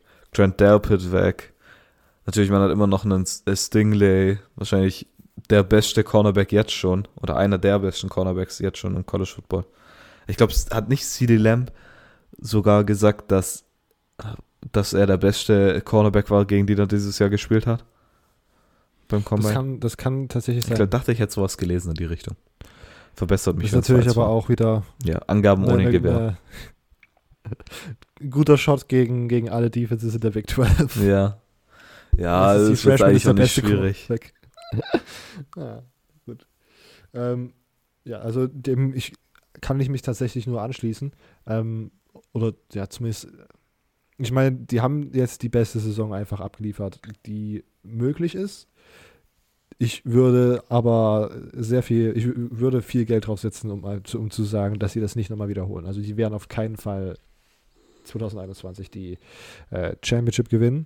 Ich, dafür haben sie einfach so viel, also haben sie einfach zu viel Ten Talent verloren.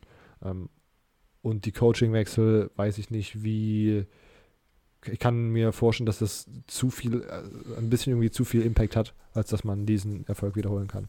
Ähm, ich glaube, das Best-Case-Szenario ist, dass man die SEC West gewinnt, vielleicht sogar und, und sich dann im SEC Championship Game gut verkauft und vielleicht sogar das SEC, SEC Championship ge gewinnt, was ich aber nicht so sehe. Also im Moment hätte ich, würde ich sagen, Georgia hat da klar, Georgia hätte da klar die Nase vorne. Wenn, gehen wir mal davon aus, Georgia gewinnt die SEC East. Ähm, und ja, ich meine, also ich kann mir dieses Jahr sogar, ja, nee, also ich würde jetzt im Moment würde ich sogar tippen, dass äh, Florida gegen LSU das Spiel gewinnt, wenn sie gegeneinander spielen. Ähm, und dann ist es vielleicht, kommt sogar vielleicht so weit, dass sie gar nicht das SEC Championship erreichen. Das wäre dann vielleicht so ein bisschen. Aber ganz ehrlich, LSU-Fans, freut euch immer noch über die, über die, äh, über die, über das Championship, äh, die ihr gewonnen habt. Und ein Down hier kann man verkraften und greife nach einfach wieder an. Ihr braucht es. Ihr habt die Defense ist immer noch vielversprechend. Ihr habt immer noch viel junges Talent, habt wieder eine gute Recruiting-Class eingefahren. Ich denke aber, dieses Jahr wird ein, äh, ja, deutlicher Einbruch der Leistung folgen und ich denke aber trotzdem, dass sie in der Zukunft immer noch ganz oben mitspielen können. Ähm, das war ja auch in der Vergangenheit schon so, dass sie immer viel Talent irgendwie da hatten und immer ganz gut mitspielen konnten. Ob man das jetzt nochmal wiederholen kann, so wie das letztes Jahr passiert ist mit Heisman plus National Championship. Ähm, ist fraglich, weil das war schon eine der besten Saisons aller Zeiten. Mhm. Okay. Ähm, wir machen weiter mit der Frage von äh, Gridiron Fanatics äh, at Gridiron Björn. Ähm, die Bedeutung des College Football, äh, des College Sports ähm, sollen wir mal herausstellen hinsichtlich der Aspekte Finanzen, Einfluss auf das System eines Colleges, ähm, Rivalitäten etc äh, und so weiter. Das ist ja schon fast ähm, genug Themen für eine ganze Podcast-Folge. Oder? äh, ja, ich weiß nicht, wollen wir das, wollen wir das ausgliedern und das und sagen, dass wir uns da, dass wir uns die äh, Frage merken und das vielleicht mal äh, in der Offseason nochmal bei einer extra, in einer extra Episode besprechen? Also ich meine halt Finanzen, ich meine, dann muss man ja auch auf Scholarships eingehen, auf Coaches, was die verdienen, Revenues, von was Tickets bekommen. Ähm, und dann, ich, ich lese mir, ich lese gerade mir nämlich auch doch auf Einfluss äh, auf das System, also auf, auch auf Universitäten, weißt du, auf die Unterschiede, Rivalitäten ist dann ja nochmal was. Ich glaube, dass das wirklich schon für eine große Folge schon ein ganzes Thema sei, über das man mal länger reden könnte. Vielleicht, vielleicht sogar in einer größeren Gruppe mit ein paar mehreren Leuten. Das stimmt. Vor allem, da sind Gut, na, dann haben wir doch ziemlich diskutable Themen dabei. Mit, äh, sicher mit, äh, ob man Spieler bezahlen sollte und so. Oder? Oh ja, ich, äh, da habe ich gerade, das ist vielleicht gar nicht mal so eine schlechte Idee, dass wir da mal so eine, vielleicht so eine Episode draus basteln, die so ein bisschen mehr Recherche vielleicht auch mit drin hat und dass man dann so ein paar Interviewsequenzen einblendet. Vielleicht, vielleicht könnte man da mal was draus machen. Wir verschieben die Frage. Vielen Dank für die Frage. Ähm, Gridiron Fanatics, äh, Gridiron Björn. Wir heben uns die Frage auf und werden da mal gucken, ob man vielleicht die Offseason mal was draus bastelt, was ein bisschen umfangreicher ist, was der Frage gerecht wird. Gut, wir haben noch eine Frage, bevor wir unser, unsere neue Rubrik äh, Vorstellung debütieren lassen und dann äh, die Episode abrappen. Ähm, Milan, äh, unser Resident Tennessee-Fan auf, auf Instagram, hat uns äh, die Frage gestellt: äh, Stand heute, wer sind die Top 3 in der SEC East? ähm, ja, also dann würde ich den Vorgang, äh, den, den, den Anfang machen und sagen, ganz klar, nicht ganz klar, aber hm. ich würde sagen, Georgia äh, auf 1. ich bin wieder Real, Real, Realist geworden. Äh, während der Offseason hatte ich tatsächlich schon mal so, ein, so, ein, so eine Höhe, wo ich dachte, äh, Florida kann dieses Jahr schon den Schritt nach vorn machen und äh, Georgia schlagen. Ja, jetzt kam, tu nicht so humble-mäßig, das denkst du doch immer. nee, ich muss jetzt schon anfangen zu handeln, ja, damit, ja. Ich, damit ich da nicht so eine große Täuschung werde in der Saison. ja. Robert. Nee, aber die Offensive Changes und äh, Jamie Newman haben mir da so ein bisschen einen Strich durch die Rechnung gemacht. Und ja, ich weiß nicht, Keely Ringo finde ich auch einen sehr, sehr guten Cornerback, der, huh, der vielleicht so Freshman of the Year mäßig SEC äh, den, den Titel übernehmen kann von, ähm, äh, von vom LSU. Aber ja, also ich würde sagen, Georgia, äh, Florida und dann äh, Milan, Tennessee. Oh, interessant. So hätte ich es wahrscheinlich auch e ähnlich gemacht. Also Tennessee natürlich, Tennessee ist immer so eine, so eine irgendwie, man weiß nie, was man damit bekommt. Also so kommt es mir zumindest immer vor. Ich meine, die SEC ist halt auch schon so eine komische Division. Da weiß ich halt nicht, was an drei danach kommen soll, überhaupt. Weil irgendwie es ist Georgia und Florida und dann nichts. Erstmal ja. irgendwie. Ähm, ich würde wahrscheinlich auch sogar mit Tennessee gehen. Weil South Carolina, ah, wobei die haben jetzt auch Dinge als Head, als Offensive Coordinator, gell? Ähm, Mike, ähm, nicht Mike, den, ähm, den Colorado State Head Coach, der nicht mehr da ist. Ähm, ah, mir fällt der Name auch gerade nicht ein. Ähm, oh. Ja, aber ja, ich, ich weiß nicht. Kentucky, Vanderbilt, äh, Missouri Bobo. sind die Mike anderen Bobo. Teams. Mike Bobo, stimmt. Haben genau. sie als, als Offensive Coordinator. Könnte auch interessant sein. Ähm, ich würde wahrscheinlich auch mit Tennessee gehen. Erstmal der, der Safe-Pick wäre das wahrscheinlich. Äh, ist auf jeden Fall der Safe-Pick, weil die waren ja auch diese Saison schon, äh, also die vergangene Saison schon der, der dritte in der SEC ist. Und ich muss ganz ehrlich sagen, ich habe mir das nochmal angeschaut, den Schedule, und die sind ja so miserabel gestartet gegen, ich glaube, was war es, Georgia State ja. und BYU. Und hätten sie diese beiden Spiele gewonnen, dann hätten die einfach einen 10-3-Rekord. Überragend. Das musst du dir mal vorstellen. Das musst du dir mal vorstellen. Die haben halt einfach wirklich gegen alle anderen SEC East Teams außer Georgia und Florida äh, diese Saison schon gewonnen. Und ich denke, das ist auf jeden Fall, die haben keinen Schritt nach hinten gemacht, gefühlt. Und haben auf jeden Fall das Potenzial, das wieder zu wiederholen und wieder einfach jedes Mittelklasse-SEC-Team haben die einfach letztes Jahr geschlagen. Das finde ich, war schon eine ganz gute Saison am Ende, die sie da gespielt haben. Und dann natürlich der krönende Abschluss mit dem, äh, ich glaube, Gator Bowl war es, ähm, gegen Indiana mit dem Comeback-Sieg. Also die Saison war echt absolut äh, überraschend gut für Tennessee. Und das ist einfach, ja, das ist ein upcoming Team, muss man ganz ehrlich sagen. Ja.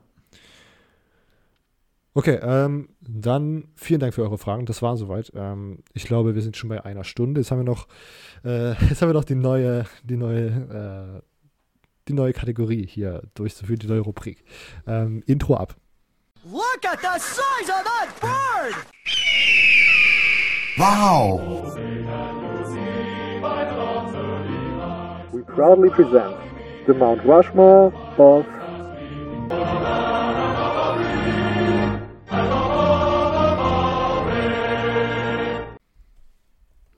Okay. Äh, das war das Intro. Ihr könnt gerne mal irgendwie uns kontaktieren und sagen, was ihr vom Intro haltet. Äh, ein bisschen absurd, okay. Wir sprechen heute über den Mount Rushmore, Mount Rushmore of äh, Comedy-Serien. Wir haben gedacht, ich erkläre kurz, wie, wir, wie die, die Gedanken, wie wir zu diesem, wie wir zu dieser ganzen Situation gekommen sind. Wir haben Offseason, wir haben gedacht, wir können mal so ein bisschen mehr Persönlichkeit in den Podcast reinbringen. Wir können mal so ein bisschen mehr über uns erzählen. Äh, dazu ist die Offseason da. Das heißt, alle, die nichts, die das nicht juckt oder die jetzt eigentlich nur College Football Content haben wollen, dürfen abschalten. Ähm, wir hören uns nächste Woche wieder. Alle anderen, hey, wir sprechen jetzt kurz über unsere vier liebsten Comedy-Serien. Ähm, der Mount Rushmore heißt einfach die Top 4, aber sind einfach nicht, wir, wir, wir, wir machen da kein Ranking, sondern einfach die vier besten. Ähm, gut. Silvio, willst du mit der ersten Serie anfangen? Okay, also eine Serie, die dabei sein muss. Ich gucke mir so gut wie jeden Tag Clips davon an. Und es wird nie langweilig. Die Clips, man kann sie 30 Mal anschauen und sie werden nicht langweilig. Das ist einfach die Office. Ähm, Oh wer, wer die Office nicht geschaut hat, ist ein Kulturbanause. Und wer es nicht witzig findet, ich weiß nicht. Den, den verstehe ich nicht. Also die Office muss dabei sein. Ähm, dieser Humor, Mann. Desto öfters man anschaut, umso mehr witzige Sachen findet man darin, die einem davor nicht aufgefallen sind. Äh, ja, die Office muss dabei sein, für mich. Ja, ähm, wir kennen uns einfach mittlerweile schon so gut. Natürlich ist The Office auch bei mir dabei. ähm, und ich muss ganz ehrlich sagen, ich möchte das kurz mal ausführen. Es gibt, es ist relativ schwierig in Deutschland an so die ganzen, an die vollen Episoden zu kommen. Auf legalem Weg.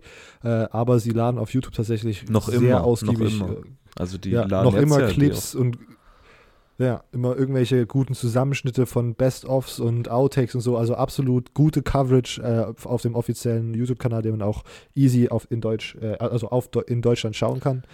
Ähm, und sonst, aber es ist halt, irgendwie hat, glaube ich, lizenzmäßig da nie jemand groß zugeschlagen. Ich bin mir gar nicht sicher, ob das überhaupt übersetzt wurde, aber ich glaube dann auch nur die ersten zwei Staffeln, ähm, weil ja jedes Land einfach seinen eigenen Ableger hat, mit Stromberg in Deutschland und The Office UK, was ja der Ursprung war. Ähm, ich war in den USA vor zwei Jahren und eins, was auf meinem großen Zettel stand, war eine komplett eine Komplettbox von äh, The Office US als DVDs. Okay. Das war vielleicht die beste Investition äh, meiner der, der, letzten zwei Jahre vielleicht, weil das ist wirklich ein absolut, also das ist einfach die absolut beste Comedy-Serie aller Zeiten. muss man mal ganz, ganz gut sagen. Ja, also The Office US. Ähm, bei mir, ich mache weiter mit meinem zweiten. Brooklyn 99. Kennst du die Serie? Ja, ja, aber. Ja? Okay. Das ist schon Hot Take jetzt mal. Okay, okay. Na gut, ich, ich, ich finde es ich absolut genial. Mittlerweile, ich, ich glaube, die letzten Staffeln waren schon nicht mehr, fand ich nicht mehr so genial, aber die ersten Staffeln waren absolut gut. Ich äh, schaue die auf Englisch. Ich glaube, auf Deutsch ist die ganz gut übersetzt worden. Ähm, aber auf Englisch ist das auch, also vor allen Dingen für Leute, die noch nicht so in Englisch fit sind, finde ich sowieso Comedy-Serien immer ein super Einstieg, weil das recht leichte Kost ist, sage ich mal. Mhm. Ähm, und ich finde Brooklyn Nine-Nine eine der besten Comedy-Serien der letzten Jahre, muss ich ganz ehrlich sagen. Also ich finde es einfach extrem lustig.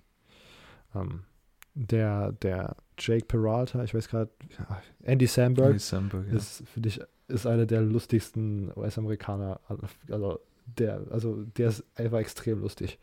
Ähm, und ja, ich finde, also ich finde die Serie sehr, sehr gut. Silvio Nummer zwei? Ja, das, das Ding ist, dass wir ja beide Gen Z sind. Oder wie immer man es auch nennen, nennen will. Generation Z oder wie auch immer. Ach so, ja. Ähm, ja. Von daher, wenn Ältere zuhören, die denken sich wahrscheinlich, äh, ihr kennt die wahren Sachen nicht. Nicht so coole Sachen wie Seinfeld oder so. Ähm, oh, ach, Seinfeld ist auch gut, ja. Ja, Seinfeld ist, ich, ich habe nicht gesagt, dass Seinfeld schlecht ist, aber ähm, ja, ist jetzt ja. bei mir nicht in meinen Top 4, weil das vor meiner Zeit war, sage ich mal. Genauso wie ja. zum Beispiel Friends finde ich auch eine ne gute Serie, aber das war einfach ja auch vor, vor meiner Zeit, sage ich mal. Die lief ja von 94 bis 04, glaube ich. Zehn Jahre, äh, nicht zehn Jahre. Ich glaube bis 04 lief die. Also es war vor meiner Zeit. Mit vier habe ich noch keine Ding geschaut. Ähm, äh, ja, ähm, mein nächstes ähm, ja, ist äh, auch eine Serie, die tatsächlich schon länger läuft. Von daher passt das nicht so ganz in die Kategorie, die ich jetzt gerade beschrieben habe, aber South, South Park. Ähm, Hey. ich Okay. weiß nicht, also meine Eltern haben mir das damals gesagt, dass ich das nicht anschauen soll. Natürlich, ähm, automatisch habe ich es mir angeguckt immer. Immer ein auf heimlich ab und zu, wenn meine Eltern mal nicht daheim waren. Aber ich fand's so witzig. Wir haben uns da in der Schule immer drüber lustig gemacht über die Sachen. Äh, von daher hat es ist jetzt kein so ein Qualitätsfernsehen, aber ich meine, also ein paar gute alte Klassiker dabei. Von daher muss es eigentlich das schon fast für mich dabei sein. South Park finde ich, das, das krasseste daran finde ich ja auch, dass die einfach jede, dass man ja sozusagen einfach jede Episode gratis so Mhm. legal im Internet schauen kann. Das finde ich irgendwie sehr, sehr gut. Ähm, Seinfeld hast mich gerade auf. Ich habe das, als die alle, als alle Staffeln von Seinfeld bei Amazon Prime waren, habe ich mir die auch mal alle angeschaut. Echt? Und ich glaube, das war, glaube ich, so, ja. Also ich finde die ersten zwei Staffeln waren super langweilig und danach ging es einfach nur straight bergab, äh, äh, straight bergauf. ähm, und nochmal so zu realisieren, dass das einfach so die, ich glaube, ja, die, die erste Sitcom aller Zeiten war, glaube ich, so, dass, dass man das so sagen kann Mhm. korrigiert mich da, wenn ich falsch liege, ähm, ist schon super crazy zu sehen, wie sich das entwickelt hat. Und ich finde, die ist auch auf jeden Fall eine der besten. Aber mit meinen beiden anderen, die ich noch auf meiner Liste habe, habe ich halt, bin ich so ein bisschen aufgewachsen und habe da so ein bisschen mehr Bindung zu als zu Seinfeld. Aber Seinfeld ist auf jeden Fall wahrscheinlich Top 5, dann die fünfte. Ähm, äh, meine Nummer 3 ist Scrubs. Mhm. Hast du Scrubs? Auch, ja, sehr geil. Sehr geile Ja. Serie. Also Scrubs lief immer so, keine Ahnung, so 12, 13 Uhr Ja, bei ProSieben ProSieben. oder so. Und immer, genau, und Von immer, nach der Schule nach bin- Hause, Fernseher an. Exakt, exakt. Von der Schule nach Hause und erstmal alles, erstmal alles irgendwie in, in den ganzen, den ganzen Rucksack so ins Kinderzimmer gefackt und dann in, ins Wohnzimmer schön vor, von Fernseher und Scrubs angeschaut. Also, ja, Scrubs ist immer noch eine super, super gute Serie. Ich finde, die ist auch sehr gut gealtert. Ähm, da gibt es ja auch so wie bei vielen Comedy-Serien so eine Staffel irgendwie oder die, die letzten beiden Staffeln, die so super gehasst werden. Oder weißt du, wo dann irgendwie Mhm. JD dann schon gar nicht mehr mit dabei ist und dann irgendwie so nur die jungen Erste äh, irgendwie so abchillen Mhm. und so. Da, das, also ich, die fand ich tatsächlich, ich finde immer, das immer so ein bisschen so weird, da so drauf zu haten, weil ich fand die tatsächlich einfach auch lustig. Ähm, Scrubs ist da bei mir Nummer drei. Ein Okay. guter Pick, Was- muss man sagen. Ähm, Okay. Scrubs wäre wahrscheinlich auch bei mir drin gewesen in der weiteren Auswahl, aber jetzt Mhm. nicht in, hat es nicht in meine Top 4 reingepackt. Äh, bei mir ist tatsächlich eine Serie, die aber auch immer auf ProSieben lief, äh, How I Met Oh. Your Mother. Ähm, Ey, find, ich kenne ein paar Leute, die, die feiern das gar nicht so. Ich finde es aber ziemlich geil, einfach auch wegen Pro7, du hast es ja schon erwähnt. ist halt so, immer bei uns war es damals so, als ich auf der Realschule war, bevor ich aufs Gymnasium gewechselt bin, ähm, hatte ich immer schon um 12.15 Uhr aus und auf dem Gymnasium hatte ich dann immer um um 12.40 Uhr aus, deshalb habe ich das dann immer nicht gepackt und dann war ich immer um 12 Uhr ähm, 45 daheim und dann kam immer zu der Zeit How I Met Your Mother und die Folgen haben sich zwar immer wieder wiederholt, aber hat mich irgendwie nie gejuckt. ähm, am Ende habe ich dann gefühlt immer nur drei Folgen geschaut und die 100 Mal, so kam es mir zumindest vor. Und äh, irgendwann habe ich dann mal, als es bei Amazon Prime mal gab, die ganzen Folgen habe ich die Serie einmal ganz durchgeschaut und ich fand es einfach trotzdem geil. Ähm, das Ende fand ich natürlich beschissen. natürlich, da ist ja dann Spoiler Alert, kurz bevor, muss es ja sagen. oh ja, Spoiler. Ähm, die, die, die Frau ist dann ja, ist ja tot am Ende, gell? Und die der erzählt es ja den Kindern deswegen, oder? Gell? Genau. Schon. genau, Das- die, die, genau, die Frau Ja, ist dann genau. gestorben und er kommt dann. das war so ein richtiges, das hat mich irgendwie aufgeregt so ein bisschen. Ich habe mir da mehr erhofft. Natürlich ist es so eine 180 Grad, also das war äh, 180 Grad Wende mit äh, 50 Umdrehungen in der Luft. Also damit hätte Ja, ich ja. niemals gerechnet, aber fand ich, ein paar, paar Folgen fand ich auch nicht so gut, aber allgemein ist ja einfach ein Klassiker, ein zeitloser Klassiker, den man einfach nebenbei auch schauen kann und mal einen Lacher verdrücken kann. Vor allem, dass es halt immer trotzdem noch so versucht wird, so kindergerecht wie möglich zu machen, wie wenn sie Joints rauchen, sind die Sandwiches, die sie essen. Ja. Und sowas habe ich am Anfang Ja. gar nicht geschoben, als ich halt, keine Ahnung, ich glaube, die Serie hat ja auch 2004 oder so begonnen oder so. Oder war halt was schon so früh, irgendwie so um den Dreh, glaube ich. Nee, Scrubs hat, glaube ich, 2004 begonnen. Ähm, ist ja egal. Auf jeden Fall, als ich so jung war, habe ich das noch nicht gecheckt. So richtig. Obwohl meine Mutter im Drogenentzug arbeitet seitdem. Ich glaube, die hat das immer kapiert. ähm, ja. Auf jeden Fall ein Klassiker. How, I Met Your Mother ist übrigens 2005 gestartet. Ähm, Scrubs finde ich gerade nicht so schnell. Äh, How I Met Your Mother ist tatsächlich mein, auch mein vierter Platz. Ähm, selbe Ding. Die, ich meine, die, ich glaube, die liefen dann, glaube ich, alle ja. nacheinander. Ich glaube, als erstes kam irgendwie Malcolm mit. Ja, Malcolm mit, das stimmt. das fand ich auch aber sehr, sehr lustig, aber das habe ich mir jetzt gerade nochmal angeschaut und das finde ich jetzt gerade nicht mehr so geil, muss ich ganz ehrlich sagen. Und dann kam Scrubs und danach, glaube ich, How I Met Your Mother. Oder irgendwann dazwischen auch Big Bang Theory, aber das fand ich immer so. Das Big Bang Theory finde ich immer ein bisschen. Ja. Hot Take: Big Bang Theory ist overrated. Finde ich auch. Ja. How I Met Your Mother äh, auch auf meinem Mount Rushmore. Ähm, also ich finde das, ja. Und ich habe, wie gesagt, man schaut das einfach bei, bei Pro7, einfach irgendwelche random Folgen. Und dann, als sie irgendwie bei Netflix oder so waren, schaue ich mir alle nochmal nacheinander an. Und ich glaube, How I Met Your Mother war die erste Serie, die ich so äh, halt tatsächlich einfach komplett auf Englisch geschaut habe, ohne Untertitel, ohne alles, weil ich meine, die Themen, die dort besprochen werden, sind einfach so lapidar, dass, das, dass man das wirklich relativ easy mitbekommt.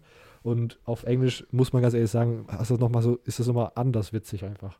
Aber das wirklich, ja, also und ich weiß nicht, ich finde, ja, wie gesagt, ich hate nicht gerne über Enden. Ähm, und keine, ich muss ganz ehrlich sagen, ich habe dann auch, wenn ich diese ganze Serie so hintereinander geschaut hat, hatte ich jetzt trotzdem so keine krasse emotionale Bindung zu dieser Freundin bekommen von, von also zu der, zu der Mutter der Kinder. Ach so, ich weiß, was du meinst, ja. Nee, nicht wirklich. Also ich habe dann, ja. Also. Das wäre jetzt nicht so, als. Mm, ja. Ja. Ich weiß nicht, wann. Das Ende, wie gesagt, das fand ich ein bisschen scheiße. Ein bisschen enttäuschend. Also, ja ich, ich kann das verstehen, wenn man das nicht, wenn man das nicht so, wenn man das irgendwie enttäuschend findet. Aber ganz ehrlich. Vor allem, das war auch so die erste Serie für mich, mit der ich groß geworden ja. bin, die dann irgendwann geendet ist, als ich so richtig, ja. was heißt richtig begriffen, als ich das dann auch im Internet war und verfolgt habe und dann so die erste Serie war, die ich richtig zum Ende halt geschaut habe. Ich weiß nicht, so ein paar Serien, die guckt man halt im Nachhinein. Also jetzt nicht Comedy-mäßig, aber zum Beispiel eine Serie, ich fällt mir jetzt ein, ähm, Sons of Anarchy zum Beispiel. Als ich mhm. die angeschaut habe, war die Serie halt schon zu Ende und ich weiß nicht. Ich weiß, weiß nicht, ob das gerade so was, was ich sag. Also das ist halt so das Ende, wo du wirklich dabei bist, wenn es passiert, sozusagen. Ja, ja. Und nicht im Nachhinein halt nachschaust. Safe, safe. Ja, das, das sowas ist auch so ein bisschen wie bei, also ich habe mir Seinfeld und Friends ja, glaube ich, beides dann komplett angeschaut. Mhm. Und das war halt schon, also das war dann hier auf Amazon Prime und Netflix, da waren die schon lange vorbei so. Ja. Ich finde die Serien trotzdem super gut und trotzdem war, war ich glaube, das Friends-Ende ist auch nicht so beliebt, muss ich glaube ich ganz ehrlich sagen, weil die ja dann, ich weiß nicht, hast du das geschaut? Das Ende noch nicht, nee. Aber du kannst es trotzdem sagen, ja. mich interessiert sowas nicht. Okay. Ich gucke Serien sowieso. Okay. Ich, also ich glaube, mich erinnern zu würden, dass, das, dass sie dann einfach, das Ende war einfach, ja, dann, wir, wir ziehen jetzt irgendwie, alle sind, gehen ihre einzelnen Wege und sie ziehen jetzt irgendwie alle aus New York raus oder so und dann, das war einfach das Ende so. Das ist so komplett random. Ja, das war, das finde ich, glaube ich, sogar noch schlimmer als How I Met Your Mother. Aber das, da habe ich dann auch zum Beispiel nicht so krass mitgefiebert, weil ich halt wusste, das ist die letzte Folge und die ist schon seit, keine Ahnung, 10, 20 Jahren fertig, wo ich es mir jetzt anschaue.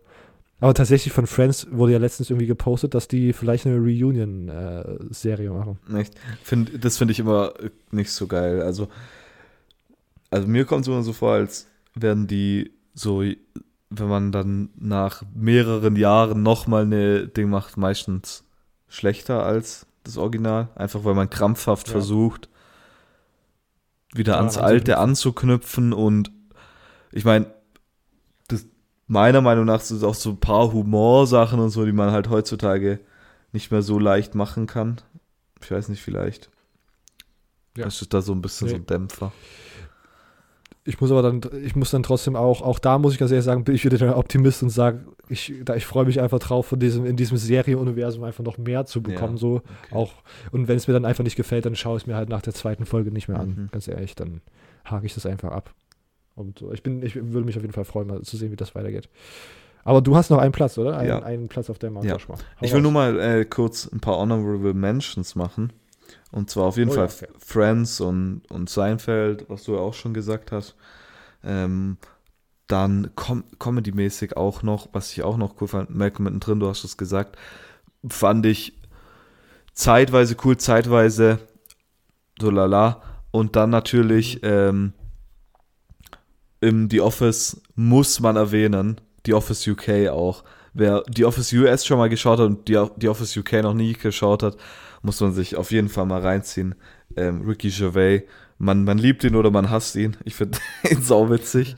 Ähm, und mit dem britischen Akzent ist das ist einfach Michael Scott in, in britisch. das ist witzig. Ähm, nee, aber meine letzte Folge, achso, noch eine Folge ist, äh, die ich zuletzt erst geschaut habe, die ist noch nicht da drauf schafft, aber vielleicht irgendwann mal, die hast du mir empfohlen, weil du gesagt hast, wenn man die Office mag, mag man das auch, ist Parks and Recreation. Ja, absolut. Auch, auch sehr cool. Aber meine letzte Serie ist keine richtige Serie, sondern eher schon eine Art Late-Night-Show. Ähm, Saturday Night Live. Das ist ein Klassiker. Oh. Ähm, nice. Natürlich paar gibt wieder ein paar, die sagen, damals war es besser, ursprünglich war es besser als jetzt, aber ich finde es einfach immer noch geil. Pete Davidson, ähm, dem seine Sachen finde ich ziemlich gut. Ähm, der, hat, der hat jetzt irgendwie letzte Woche, glaube ich, sein Netflix Comedy Special rausgebracht. Echt? Ich, ich habe kein Netflix. Ja, das, achso. Bin einer von den wenigen. Ah, das, das ist sehr lustig. Sehr, sehr gut. Muss ich mir mal anschauen. Ähm, nee, äh, vor allem mit, mit Louis C.K. natürlich jetzt mittlerweile sehr bisschen komisch, den anzusprechen, wegen den ganzen Sachen, die er letztens gemacht hat mit dem. Ich will, will ich es überhaupt erwähnen? Ich, ich erwähne es nicht. Die Leute wissen, die, die Louis C.K. wissen und es mitbekommen haben, die wissen es. Die, wo es ja. nicht wissen, werden es jetzt wahrscheinlich googeln und dann werden sie es auch gesehen haben. Äh, aber zum Beispiel diese Monologe mit Louis C.K. sind so witzig, gell? der geht, dem sein Humor geht so an die Grenzen und der bringt einfach Sachen, die kein anderer bringen kann, ohne dass er irgendwie, er hat das eine Mal so einen Monolog gemacht, wo er sagt, dass seine Kinder wie Palästina und Israel sind, die sich bekämpfen. Oh, ja. und dann irgendwie mit, mit ähm, Pädophilen. Und dass es bei ihm in der Stadt einen Pädophilen gab. Und das sei tatsächlich wirklich eine wahre Geschichte gewesen. Ähm, und der Pädophile von ihm nichts wollte. Und ähm, er dann sagt zum Beispiel so richtig grenzwertig, dass ähm, wenn man die Risiken beeinsichtigt, dass es für Pädophile ja so, so gut sein muss, wenn man die ganzen Risiken beeinträchtigt. Und das sind so Sachen, wenn die irgendjemand anders springen würde, ich glaube, der wird sofort gecancelt werden. Aber Louis C.K., beziehungsweise ja, ja, wahrscheinlich. Louis C.K. hat das aber so witzig die Sache einfach gemacht, so richtig kontroverse Themen. Ähm, ja, äh, SNL ist ein Klassiker. Also top-notch, muss man sagen. Natürlich äh, sowas wie Jimmy Fallon, der nicht mal eine Sekunde ernst bleiben kann bei seinen Dingen, aber ja, SNL ist ein ja, Klassiker. Leute, die, die, die bei Saturday Night Live immer so Character breaken, das ist auch so, so die Highlight Reels davon sind so Ja, aber da, da ist auch immer Jimmy Fallon drin und der ja, bricht ja. einfach immer sofort, bei dem ist nicht mal mehr witzig. Zum Beispiel, da gibt es auch einen so, da gibt's, oh, wie, jetzt fällt mir natürlich der Name, äh, Kate, Kate McKinnon, die bringt immer alle, da mhm. gibt es lauter so Highlight Reels, Kate McKinnon äh, breaks Character oder brings people to break Character oder irgendwie so. Da gibt es auch so eins mit Louis C.K. und das ist so witzig. Da gibt es auch eins, wo die von einem, das kennst du sicher, von einem Raumschiff entführt worden sind und dann so die Aliens. Ja, das oh, mit, mit ja, wie, wie hieß der Schauspieler nochmal? Der, da, der achso, ja, mit äh, Gos, Ryan Gosling. Ryan Gosling, Alter, ja. ja. das war so gut. Das ist einer der besten Sketche ja. aller Zeiten. Und jetzt auch diese mit den Debatten immer, mit den demokratischen Debatten, Ach, ja. ähm, mit, ähm, wie heißt er denn? Larry David, der Bernie Sanders spielt. einfach, der sieht einfach auch eins zu eins aus wie er. Mann, SNL ist ein Klassiker. Muss man, muss man kennen. Genau, die alten Videos gibt es alle auf dem YouTube-Kanal von SNL mhm. und die neuen Videos, da muss man sich mal ein VPN installieren und das auf YouTube schauen, da laden die auch alles hoch. Das ist wirklich auch die neuen Sachen, halt die ganzen demokratischen Debatten, äh, die Demokraten-Debatten und so, das ist sau lustig. Ähm, was, ich möchte nochmal zu Louis C.K. was sagen. Äh, ich bin kein großer Fan, auch schon vor dem Skandal fand ich es immer nicht ganz, ich fand es immer so ein bisschen zu drüber tatsächlich. Echt?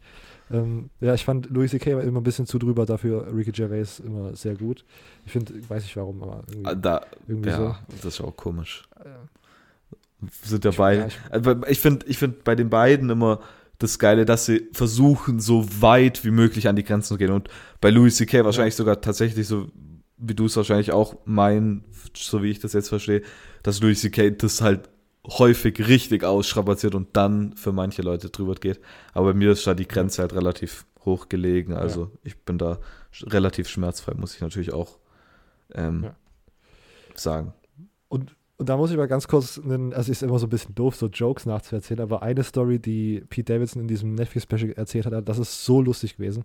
Es ging irgendwie darum, dass er bei SNL gearbeitet hat und dann kam halt Louis C.K. da äh, für diese Folge äh, zu, zu SNL ähm, und er ist so richtig, er, er, ist so richtig gehypt, weil er so sein Vorbild ist. Es war noch alles vor diesem Skandal.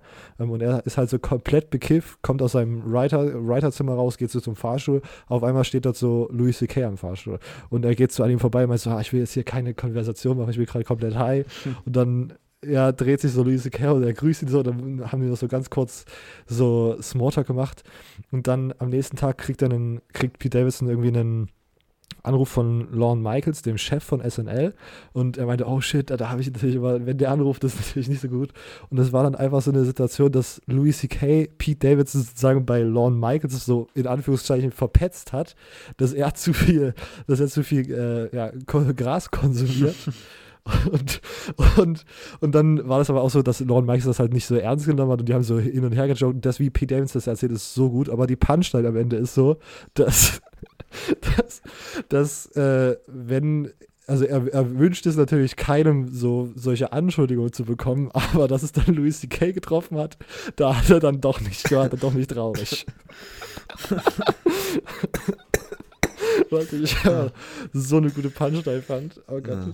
Ich es so lustig. Also, ja, also von mir auch. Ich bin ein großer Stand-Up-Comedy-Fan am US-amerikanischen oh, Bereich. Ja. Stand-Up-Comedy ist sehr geil. Auch so, Stand-up-Comedy, da kann man auch schon wieder was ganz, ganz neue Kategorie machen. Oh ja. Da muss Joe Rogan mit da oben dabei. Joe Rogan. Oh oder oh ja. Andrew Schulz oder so. Boah, das ziehe ich mir auch häufig rein. Mann, das sind sehr da geile man, Sachen. Gibt es das eigentlich in Deutschland so eine Szene? Ja, ich weiß, es ist immer, es ist immer so einfach zu sagen, aber es ist halt in Deutschland, glaube ich, nicht so etabliert. Aber mittlerweile so, Felix, kennst du Felix Lobrecht? Ja, Felix Lobrecht kenne ich. Macht der, hat, glaub, oder, der das ist doch der von gemischtes Hack, oder? Genau, genau. Und der macht, ich glaube, das ist in Deutschland schon so der, genau, ja. genau. Der, der, der macht das so in Deutschland so am erfolgreichsten und ist wahrscheinlich auch so am nächsten am amerikanischen Vorbild dran und ist auch schon sehr, sehr gut, würde ich sagen. Und ich glaube, ja, sonst gibt es halt so viele. Ich finde, ganz viel kann man auch irgendwie nicht so richtig vergleichen, weil, keine Ahnung, also ich, so, das ist, glaube ich, so Felix Lobrecht so das nächste, was wir an einem, an einem guten Stand-up-Comedian haben, so im Vergleich zu den USA. Mhm. Aber vielleicht könnte das, das für, für die nächsten Folgen mal der Mount Rushmore sein, Stand-up-Comedians. Mhm. Da würden mir auf jeden Fall auch ein paar einfallen. Mal schauen. Okay. Gut, das war das Debüt von, unserem, von unserer neuen äh, Off-Topic-Kategorie. Ich hoffe, es hat euch gefallen. Ihr könnt gerne Feedback dalassen. Ähm, äh, Silvio, willst du noch irgendwas anfügen oder wollen wir die Episode abrappen? Können Sie schließen. Sehr gut. Ähm, wie immer, äh, wir würden uns als erstes mal sehr über eine iTunes-Bewertung freuen. Ähm, die pushen uns bei iTunes nach vorne und wenn man dann über iTunes einen Podcast im Kategorie American Football sucht, sieht man unser Profilbild als erstes. Und das freut uns natürlich einfach, unsere Hörerschaft zu vergrößern. Ähm, sonst ähm, College Football, äh, cfbgermanypodcast.home.blog, unsere Website, da findet ihr alle wichtigen Links. Ähm, sonst at cfbgermanypod at CFB Germany Pod auf Twitter, CFB Germany Podcast auf Instagram. Da werden jetzt auch immer wieder Updates gepostet und für Fragen und so weiter sind wir immer auf allen Kanälen offen. Facebook einfach bei Silvios Seite College Football Germany vorbeischauen.